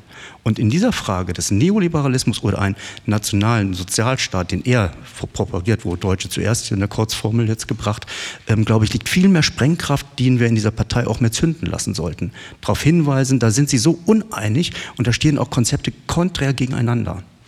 Also auch die Widersprüche aufgreifen, um sozusagen ähm, deren Grenzen aufzuzeigen, was sie eigentlich wirklich leisten können und das ist eben nichts. Das waren jetzt die großen Ideen. Kommen wir jetzt zu Ihren großen Fragen, wenn Sie mögen. Ich würde es gerne so machen, dass wir eine Frage, gerne gerichtet an eine oder zwei konkrete Personen, die dann antworten können. Dann machen wir die nächste Frage. Also, gerne melden. Ich habe große Ideen. Ja, große Ideen sind auch erlaubt. Ich versuche es mal als Frage, auch wenn es eigentlich eher ein Statement werden sollte. Ähm, und zwar an Herrn Hacke gerichtet äh, mit seiner Formulierung zu der Demokratisierung. Also was mir tatsächlich ähm, als Facette in der Diskussion gefehlt hat, ist so was wie die Selbstkritik des Liberalismus. Also, weil ich denke, rohe Bürgerlichkeit und Abkopplungsprozesse gehen eigentlich im Neoliberalismus ziemlich gut zusammen und äh, es ist sozusagen nicht nur die Frontstellung, die bösen neuen Rechten und, und der gute Liberalismus auf der anderen Seite. Und deswegen frage ich mich so ein bisschen, ob diese Kritik äh, der Demokratisierung es trifft, weil es gibt, also in Deutschland wird es im Wesentlichen immer so unter deliberativer äh, Demokratie verhandelt. Also es geht sozusagen ums Reden, bis der Arzt kommt. Aber dass das mit unglaublich vielen Abkopplungsprozessen verbunden ist. Also nichts ist sozial so ungleich wie all diese Formen partizipativer Demokratie in diesen, diesen Zusammenhang gekommen sind. Und das wissen die Menschen natürlich auch, dass sie da nicht mithalten können. Also von daher ist, äh, frage ich mich, ob wir, wenn wir wirklich äh, den neuen Rechten was entgegensetzen, wollen nicht auch viel stärker über eigene, ähm, also sozusagen die eigene Kritik dessen, was wir jetzt so erstmal so als das Gute äh, dagegen gehalten haben, folgen müsste, um nochmal klar zu machen, äh, wer, wer, spielt, wer kommt denn alles nicht mit. Also Herr Opielka hat das ja durchaus angesprochen, jetzt für, für Polen bezogen. Ich glaube, das gilt, und es wurde auch für Ostdeutschland genannt, aber ich glaube, das ist keine Frage für bestimmte Regionen, die sozusagen besondere Umbrüche äh, mitgemacht haben, sondern eher ein gesamtgesellschaftliches Problem. Deswegen ein Widerspruch oder eine Frage, vielleicht nochmal genauer, wie Sie das mit der Frage der Demokratie Demokratisierung gemeint haben.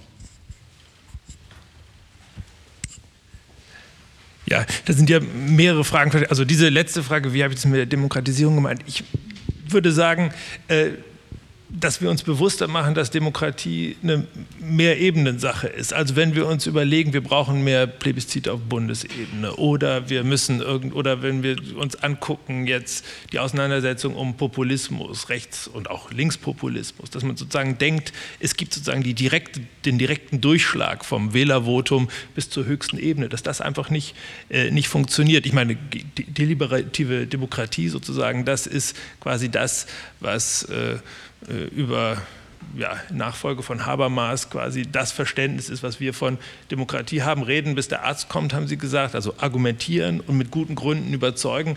Äh, das ist natürlich, sollte parlamentarische Praxis sein, auch wenn wir wissen, und da hatte äh, Schmidt ja schon versucht, den Punkt zu machen, auch wenn wir wissen, dass es ja nicht unbedingt immer die Argumente sind. Gut, die strahlen zurück in die, in die Öffentlichkeit und können dann Konsequenzen für die nächste Wahl haben, haben aber in der parlamentarischen Debatte direkt natürlich nicht immer die, die direkten Auswirkungen. Ähm, ich wollte Demokratisierung, ich meine, Demokratie ist etwas, was sich dauernd verändert. Also was man in den 20er Jahren noch unter Demokratie verstanden hat, ist nicht das, was wir heute als Demokratie äh, sehen. Wenn Sie äh, in den 20er Jahren von demokratischen Werten geredet hätten, hätten das viele wahrscheinlich gar nicht verstanden. Dann hätte man gesagt, ja, Demokratie, das ist eine Praxis, das ist eine Art äh, zu herrschen, aber es hat nichts mit äh, Werten zu tun. Insofern müssen die ja erst eingelebt werden und das sind dann Werte, die man mit der Demokratie verbindet. Insofern äh, war jetzt meine vorherige Einlassung eigentlich nur auf sozusagen die Hoffnung auf Plebiszite gemünzt. Viel mehr wollte ich damit gar nicht, gar nicht sagen. Vielleicht noch ein kleiner Punkt. Ähm, wir reden ja immer über das Liberale und den Liberalismus. Das ist natürlich immer schwierig, weil eigentlich sind wir dann äh, irgendwie alle liberal. Dann gibt es aber die bösen Neoliberalen und die FDP. Also wir wissen nie so genau, wen wir, wen wir damit äh, meinen. Hier ist sogar die ganze Moderne, so wie wir sie uns normativ vorstellen, liberal und wir sitzen hier im Zentrum quasi. Ähm, ähm, aber äh, insofern ist der, der, Liberalismus ist ja immer ein Kampf um Wort und ist Gegenstand von Begriffspolitik und wir dürfen natürlich nicht den Fehler machen zu sagen, irgendwie die FDP ist der Zentrum des Liberalismus, weil die vielleicht mit dem Liberalismus, den wir hier diskutieren, dann äh, äh, nicht immer äh, sozusagen äh, alles äh, teilt. Ähm, ja, das, das wären vielleicht noch so, so zwei Punkte. Ja, erstmal ähm, ganz herzlichen Dank an das Podium und ich bin sehr froh, dass so ganz unterschiedliche Beiträge da sind, auch aus Polen und Frankreich. Äh, meine Frage ist also, ich bin Soziologin, äh, beschäftige mich mit Religions- und Migrationssoziologie und besonders dem Nexus konservatives Christentum, Rechtspopulismus, Rechtsextremismus. Und meine Frage wäre, ähm, also hier für Deutschland, also was ich so selber sehe, ist, dass die AfD ganz gezielt auch den Schulterschluss sucht mit äh, konservativen, erzkonservativen Bewegungen, sowohl im Katholizismus als auch im Protestantismus. Ähm, aber ähm, wie ist so die Einschätzung, ähm, was Frankreich betrifft und Polen? Weil ich habe auch so den Eindruck, dass hier in der Diskussion das noch eine sehr große Leerstelle ist. Ja? Also äh, das ganze Thema ähm, Religion und ähm, das sollte meiner Meinung nach viel stärker nochmal betont werden, weil wir reden ja hier auch über Zivilgesellschaft, wenn wir über Kirchen reden und ähm, also ich sehe das halt persönlich sehr schwarz, ja, also weil es historisch, also einfach diese antiliberalen Kräfte ja auch gibt ähm, im Christentum und ich da eben diesen Zusammenschluss sehe. Aber das würde ich gerne mal hören, wie Sie das sehen. Ähm, ja, danke. Sofort zugreifen. Gut, dann mache ich den Vortritt, ähm, beziehungsweise ich nehme mir das Recht, zuerst zu sprechen. In Polen ist, die, ähm, ist der Katholizismus, wie Sie ja wissen, sicherlich sehr stark und es hat, er spielt noch eine wesentlich größere Rolle, als er beispielsweise in Deutschland spielt. Äh, der Protestantismus spielt praktisch keine Rolle, aber der Katholizismus und er ist, ist wenn Sie so wollen, er ist für viele zumindest noch oder für sehr viele ein genauso integraler Teil ihres Selbst, wie es die Nation ist. Und das rührt aus der Zeit her, die ich vorher kurz erwähnt habe, und zwar, dass in der Zeit, als Polen eben von der Landkarte als Land verschwunden ist und auch die gesellschaftlichen Strukturen noch so etwas wie eine Nationalität gar nicht, also Nationenbildung ist ja auch etwas, was sehr neu ist. Äh, in Polen ist das eben erst seit 1918 passiert. Insofern war die Religion, die katholische Religion, Ersatz für, für die für, für die wichtigste Identität, wenn Sie so wollen. Und es gibt sogar so eine Gleichung, die für heute, für viele heute immer noch gilt: Pole ist gleich Katholik. Und um auf Ihre Frage zurückzukommen, äh, die, ähm, die politische Rechte, aber hauptsächlich jetzt die regierende Recht und Gerechtigkeit, sie lebt oder sie versucht quasi in Symbiose zu leben mit der katholischen Kirche. Und sie tut es mehr oder weniger auch. Es gab jetzt einen Pädophilie-Skandal, der durch einen Dokumentarfilm wirklich das ganze Land bewegt hat. Und zwar von links, links bis rechts, also auch Kirchenanhänger und auch Peace-Anhänger, sie haben gesagt, was ist da los in der polnischen Kirche oder was war da los an Pädophilie-Fällen. Äh, und die regierende PiS hat sich mehr oder weniger äh, hinter die Kirche gestellt, hat, hat das Thema sozusagen äh, auf die lange Bank geschoben, hat erstmal eine Kommission angekündigt, jetzt hat sie sich zurückgezogen und es läuft alles darauf hinaus, dass die, die Kirche sozusagen schonen wird, obwohl es da wirklich einiges aufzuarbeiten wäre. Kurzum, also da gibt es eine symbiotische Beziehung und die ist, die, ist, ähm, ja, die ist auch nicht ungefährlich, weil tatsächlich die polnische Kirche, also wenn es um die polnische Kirche geht, im Prinzip sehr sehr, erzkonservativ ist. Und komplett antiliberal. Also Antiliberalismus ist in dem, in dem Duktus der polnischen Kirche sozusagen eines der Hauptschlagworte gegen, ähm, gegen Minderheitenrechte, gegen Emanzipation von Frauen, gegen LGBT-Rechte und so weiter und gegen die Europäische Union, die ja sowieso gottlos ist. Ähm, also es spielt eine, in Polen eine ganz, ganz große Rolle. Ähm, ich wollte aber in diesem Kontext, schon gut, dass Sie das erwähnen, weil ich wollte einen Aspekt hier erwähnen, der, der glaube ich auch wiederum zu kurz kommt, weil viele der Anti die liberalen Kräfte eben, zum, zumindest in Polen sehe ich das, dass, dass da diese Verbundenheit mit dem Traditionellen, mit dem Religiösen auch da ist. Und ich glaube, dass wir das nicht unterschätzen sollten. Ich glaube auch so etwas, es gab ja vor einigen Jahren hier diesen Karikaturenstreik, das heißt, dass da ähm, Karikaturisten muslimische, ähm, also den Mohammed karik karikiert haben und so weiter. Und da gab es die Debatte, darf man das oder darf man das nicht? In Polen gibt es eine ähnliche Debatte, weil immer wieder ähm, Oppositionspolitiker oder Aktivisten und so weiter katholische Symbole dann durch den Kakao ziehen, wenn sie so wollen. Äh, und ich bin da mittlerweile gespalten, wissen Sie, weil ich sehe, wie, wie wichtig das ist für die Menschen. Also wie wichtig diese, diese Verwurzelung in ihrem Glauben, ich muss sie nicht teilen, aber ähm, wie wichtig das für sie ist. Und äh, ich glaube, so ein moderner Liberalismus sollte übrigens daran bestehen, dass es erlaubt ist, das zu tun, also Karikaturen zu machen, aber das bedeutet nicht, dass man das unbedingt auch tun sollte. Ähm, also das war noch so ein Aspekt, den ich erwähnen wollte. Aber das, was ja, um Ihre Frage zu beantworten, es spielt eine ganz große Rolle und es wird auch politisch genutzt. Also die Religiosität wird politisch genutzt in Polen.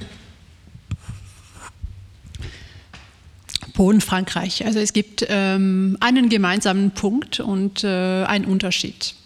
Der gemeinsame Punkt ist, dass Protestantismus in Frankreich keine Rolle spielt und der Unterschied ist, dass Katholizismus auch keine Rolle spielt oder fast keine Rolle, eine untergeordnete Rolle. Die große Religion Frankreichs ist die Laizität also die strikte Trennung zwischen äh, staatlichen Angelegenheiten und Religion. Und alles, was mit Religion zu tun hat, ist privat, ist eine private Sache und äh, es gibt keine Bilder von Politikern wie in Deutschland, die in die Kirche gehen zum Beispiel. Das ist unvorstellbar, das ist vollkommen unmöglich. Und das spielt natürlich eine Rolle in dieser ganzen Diskussion. Es gibt ähm, einen Teil von dem Front National, aber ich würde sagen, das ist eher die Mehrheit, die versucht in der Tat den Zusammenschluss, oder von dem Rassemblement National, sagt man jetzt, der versucht den Zusammenschluss mit ähm, erzkonservative Katholiken zu finden. Und das ist äh, der Flügel von Marion Maréchal Le Pen, also von der Nichte von, von äh, Marine Le Pen. Und das hat man sehr gut gesehen vor drei oder vier Jahren in der Debatte über die Ehe für alle. Und das war, es, waren Demos überall und das, das war eine sehr, sehr harte Diskussion. Und äh, das hatte ich so in dieser Form, also so, so extrem hatte ich das äh, nicht erwartet. Und da gab es in der Tat diesen, diesen klaren Zusammenschluss. Aber, wie bitte? Ja, genau. Also auch in dieser Diskussion über äh, die mögliche Adoption von, von Kindern durch äh, homosexuelle Paare, das findet man auch wieder. Aber der, große, der Großteil von ähm, RN-Politikern und Politikerinnen, und dazu äh, gehört auch äh, Marine Le Pen, sind sehr vorsichtig, weil sie wissen, Wert Nummer eins in der französischen Bevölkerung ist in der Tat die Laizität. Kommt noch vor der Freiheit, kommt noch vor der Gleichheit, seit Jahren in allen möglichen Umfragen.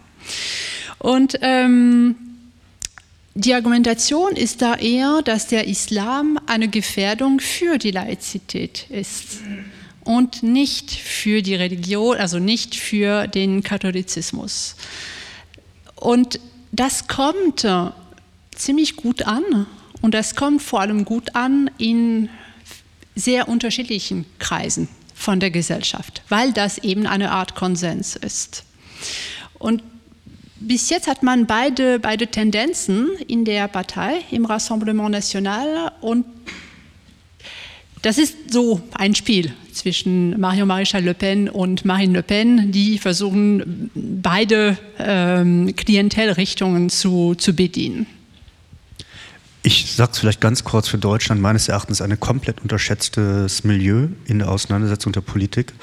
Äh, gerade wenn wir uns Süddeutschland anschauen, haben wir sehr wohl festzustellen, dass äh, dort das freikirchliche Milieu sehr eng am AfD-Milieu dran ist. Das Beispiel der Demonstration Eine Ehe für alle ist das Vorbild gewesen für eine Kampagne, die bis heute noch leuchtet, leuchtende Demo für alle, äh, wo führende AfD-Politikerinnen führend mit dabei gewesen sind. Und ich habe ein wenig das Gefühl, es schlägt sich immer noch so ein wenig der Begriff bei der AfD herum, ach Gott, wir wissen gar nicht, wer die sind, so diese Professorenpartei. Sie war von Anbeginn eine weit rechte Sammlungsbewegung. Das, was die NPD mal erträumt hatte, alle rechten Milieus zu erreichen und dieses rechte Milieu zwischen Freichristentum, harten Katholizismus und Lebensschutzmilieu hat sie angesprochen und umwirbt sie auch. Und das ist meines Erachtens ein Politikfeld, äh, was Liane Bednitz hat in einem Buch jetzt aktuell mal wieder zusammengefasst. Aber ich habe ein bisschen das Gefühl, in der Debatte ist das nicht ganz so präsent, weil auch eigentlich, wenn man darüber nachdenkt, es ist ganz klar, dass das ein Feld von ihnen ist. Wer so traditionell ist, der hat natürlich auch ein ganz klares Verständnis von Geschlechtern und von Familienbildern und von Männlichkeit. Wir reden ja nicht ohne Grund in anderen Kontexten von toxischer Männlichkeit. Ähm, aber da bündet sich eigentlich alles. Aber ich meines Erachtens ist es zu wenig im Diskurs präsent.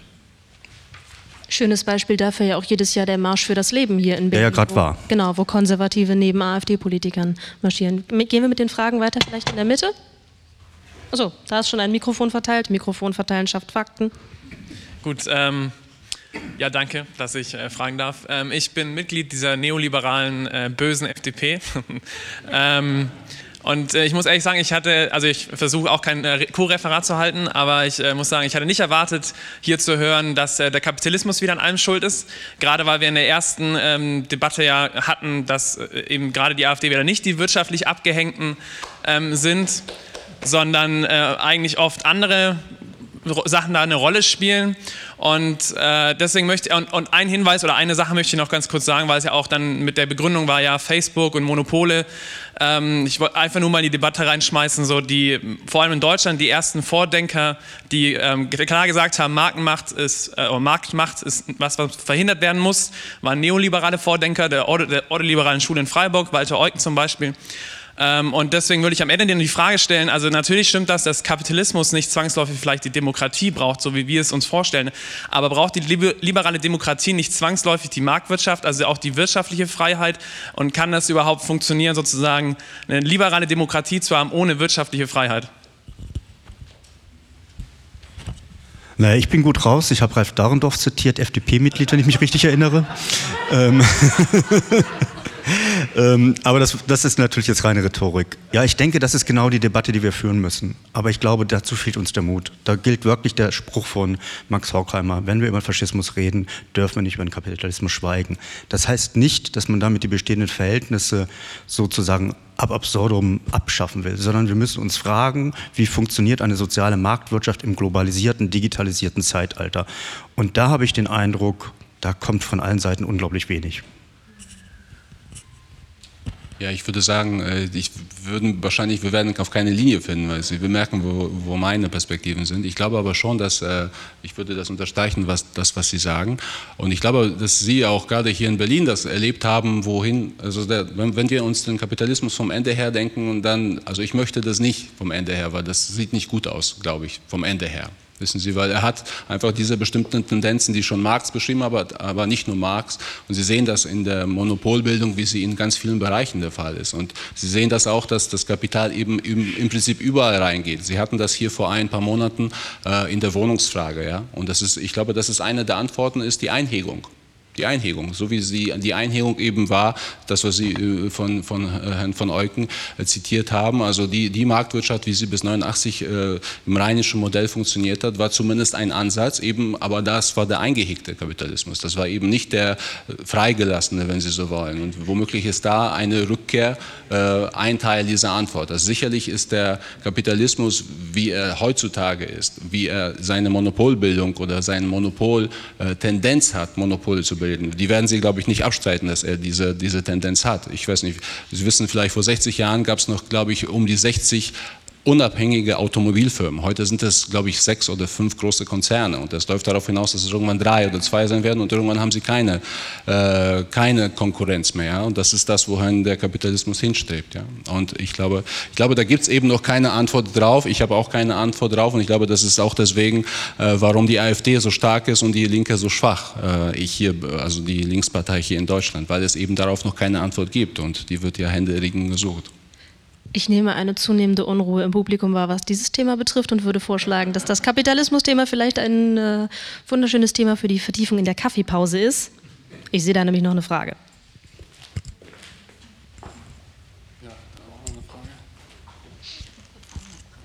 Ähm, es passt einfach recht gut zu dem, was er gesagt hat. Oh oh. Sorry. Ähm, es ging ja vorhin so um große Ideen wenn man jetzt anschaut, den Kapitalismus und die Globalisierung hat ja nur aufs Einkommen betreffend eigentlich global sehr viele Menschen wirklich reicher gemacht, also auch in vielen Entwicklungsländern. Aber gerade in den Ländern, die jetzt eine populistische Bewegung haben, wie die USA oder Frankreich oder die AfD im Osten, dass man dort sieht, dass die Mittelschicht und die untere Mittelschicht nicht diesen, dieses Wirtschaftswachstum davon nicht profitiert hat. Und ich wollte einfach in den Raum werfen, ob denn nicht zum Beispiel neue ökonomische Ideen, wie zum Beispiel ein bedingungsloses Grundeinkommen, ganz zentral sein müssten, um dieses Problem zu entschärfen. Das wird eine sehr interessante Kaffeepause. Möchte noch jemand dazu? Ja, ich glaube schon, dass beispielsweise das bedingungslose Grundeinkommen äh, eine revolutionäre Idee ist. Und ich glaube, es ist auch unabdingbar, wissen Sie, weil es, Sie hatten ja, oder jemand von Ihnen hatte hier das erwähnt, es gibt ja die Digitalisierung der Arbeit und dadurch fallen einfach, es ist ganz konkret, es ist ja jetzt keine linke Spinnerei, es fallen einfach die Arbeitsplätze in den nächsten Jahrzehnten komplett weg. Und äh, Menschen, wenn es dieses bedingungslose Grundeinkommen nicht geben wird, wird es sozusagen äh, wertschöpfende Jobs für einfach nicht geben. Insofern ist es eine, ja, sozusagen eine Notwendigkeit, die da, die da kommen muss. Wenn wir aber diese Debatte führen, dann ähm, wäre ich dankbar, dass wir das europäisch machen weil nur im nationalen Rahmen in Europa, ich finde, das, das hat keinen Sinn. Und das war auch das Problem in der äh, Debatte in, in äh, Frankreichs Präsidentschaftswahl 2017, dass äh, der Sozialist, also Benoît Hamon, eben ein Grundeinkommen vorgeschlagen hat. Aber er war überhaupt, überhaupt nicht glaubwürdig, weil das nur für Frankreich gelten sollte und im EU-Rahmen, das, das, ist, das ist dann sinnlos. Also ich glaube, das wäre auch eine schöne Gelegenheit, diese Debatte zu, zu öffnen und äh, transnational zu, zu führen. Noch ein Beispiel, eine europäische Digitalsteuer. Das war ein Vorschlag von, von Macron. Was ist damit passiert? Ähm, Deutschland hat das abgelehnt, unter anderem, aber Deutschland als äh, größter Partner. Das heißt, auf EU-Ebene konnte das nicht eingeführt werden. Frankreich hat das eingeführt, allein. Äh, war nicht unbedingt eine gute Idee für das Land. Das wäre nur europäisch, das hätte nur europäisch einen Sinn gehabt. Und ich denke, es gibt da ganz viele Beispiele, wenn wir über Wirtschaft und über Sozialpolitik reden, dass wir das ähm, unbedingt öffnen müssen. Vielleicht noch eine kurze Ergänzung, die nicht ökonomisch ist, weil das hier vielleicht nicht so, äh, so sehr das bestimmen soll. Aber ich glaube, eine der großen Ideen, ich glaube beispielsweise an die Europäische Union. Ich glaube, dass die Europäische Union nicht nur ein Jahrhundertprojekt des 20. Jahrhunderts war, und zwar eben infolge des, des Krieges und so weiter, aber dass sie auch Potenzial hat, tatsächlich die Idee des 21. Jahrhunderts zu werden, und zwar als Staatenverbund, der sich allerdings weiterentwickeln muss. Und es gibt diese Tendenzen auch. Sie werden zum Teil einfach blockiert. Ja? Also es gibt immer diese, äh, diesen, diese, mm, diesen Druck auch aus der Zivilgesellschaft, beispielsweise das Europäische Parlament zu stärken. Wir müssen das Europäische Parlament stärken äh, und nicht die einzelnen Regierungen, die beispielsweise versuchen natürlich, die, das Parlament zu blockieren. Äh, es gab ja jetzt beispielsweise bei, den, bei diesen Europawahlen äh, die, ähm, die Idee, dass, dass die Parteien tatsächlich länderübergreifend antreten. Das heißt, dass nicht die Parteien für jedes einzelne Land antreten, sondern länderübergreifend. Das wurde dann letztlich zurückgezogen. Es gab auch Spitzenkandidaten, die wurden wiederum geschasst. Also da, so macht man die Idee nicht besser von der Euro Europäischen Union. Also ich denke schon, dass die EU auch mit die Zukunft ist, aber eine transformierte EU. Herr Speitz hat sich das Mikrofon gegriffen. Ja, ich, ich, zögere trotzdem.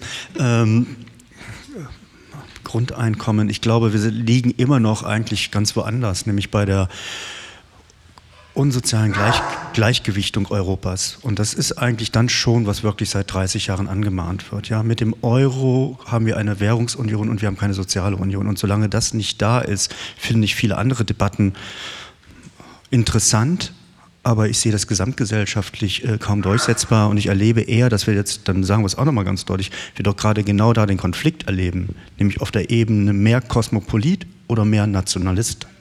Und ich glaube, da müssen wir uns auch nichts vormachen. In diesen beiden Kategorieebenen werden dann nach Alternativen gesucht.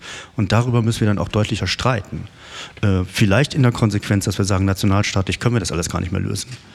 Ähm, aber ich glaube, das ist wirklich noch ein Diskurs, wird er in der Politik gerade geführt oder wird wieder auf Sicht gefahren? Okay, ich glaube, Zeit für eine Frage zum Kapitalismus haben wir noch. Ah, ich glaube, wir haben noch, ja, dann haben wir noch zwei Fragen, also die schaffen wir auch noch. Äh, Liane Betnatz, ich wollte noch mal ganz kurz zurück zu den ähm, rechten Christen. Ich bin die Autorin des erwähnten Buches. Nur zwei kurze Anmerkungen, weil das viele nicht wissen und es ist interessant zu wissen. Führende Vertreter der deutschen neuen Rechten treten ganz dezidiert als Christen auf. Also Götz Kubitschek gibt sich dezidiert katholisch, betont es auch immer wieder, er sei Katholik. Er hat vor drei Jahren in einer Doku wörtlich gesagt, wenn Sie das jetzt von einem gläubigen Christen hören wollen, das deutsche Volk ist ein Entwurf Gottes mit einer besonderen Art Art durch die Geschichte zu gehen mit allen Höhen und Tiefen. Und das ist einer der Einfallstore auch hin in die, in die bürgerliche Mitte. Äh, der andere Punkt, den ich kurz anreißen wollte, äh, zu Frankreich, ähm, ob, Ihnen, ob Sie dazu mehr wissen. Also was ich in meinen Recherchen dieses Jahr herausgefunden habe, auch tatsächlich im direkten Gespräch mit Vertretern auch der, der Rechten, dass es früher in Frankreich so war, im Unterschied zur deutschen neuen Rechten, dass sie sehr heidnisch geprägt war. Ähm, dass sich das aber grundlegend geändert haben soll. Also dass auch inzwischen die, also ich rede jetzt nicht über den, die Partei, ähm, sondern eben über die, die intellektuellen Köpfe der, der französischen neuen Rechten, also dass die sich auch zunehmend hin zum Katholizismus auch oftmals in seiner sehr traditionalistischen Form hin orientieren.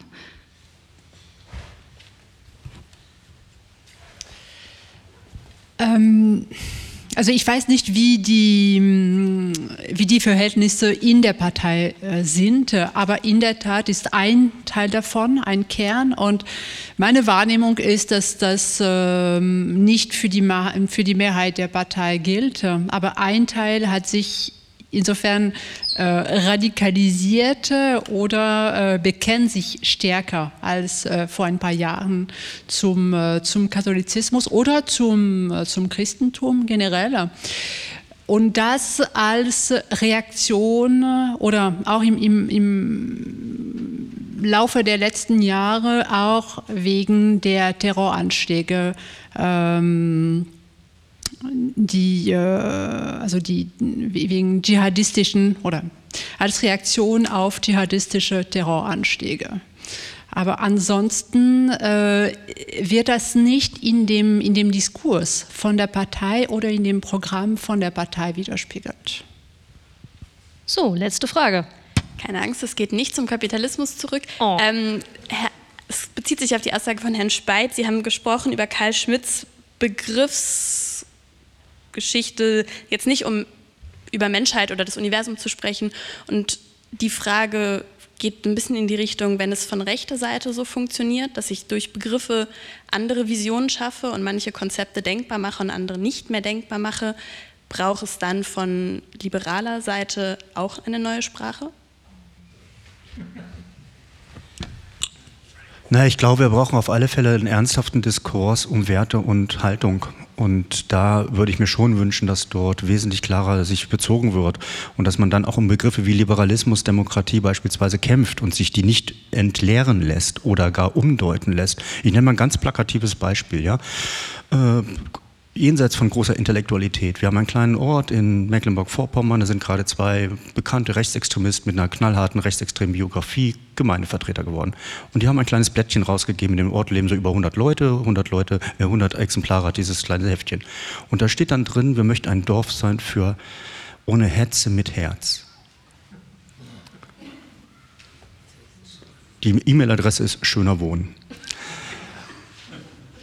Ich sagte es schon, sind knallharte Nazis. Und was machen die? Sie unterstellen ihren Kritikern, ihr hetzt, ihr seid ohne Herz. Und wenn das schon knallharte Nazis tun, dann können wir uns vorstellen, was in Köpfen von neurechten Intellektuellen abgeht. Ja, wie da schon längst sprachlich operiert wird. Und ich bin mir nicht sicher, ich sage das nochmal, ob wir denen immer so gewachsen sind oder ob wir da auch mal Konsequenzen ziehen. Also mir ist es wirklich, ich sage das jetzt mal ganz radikal.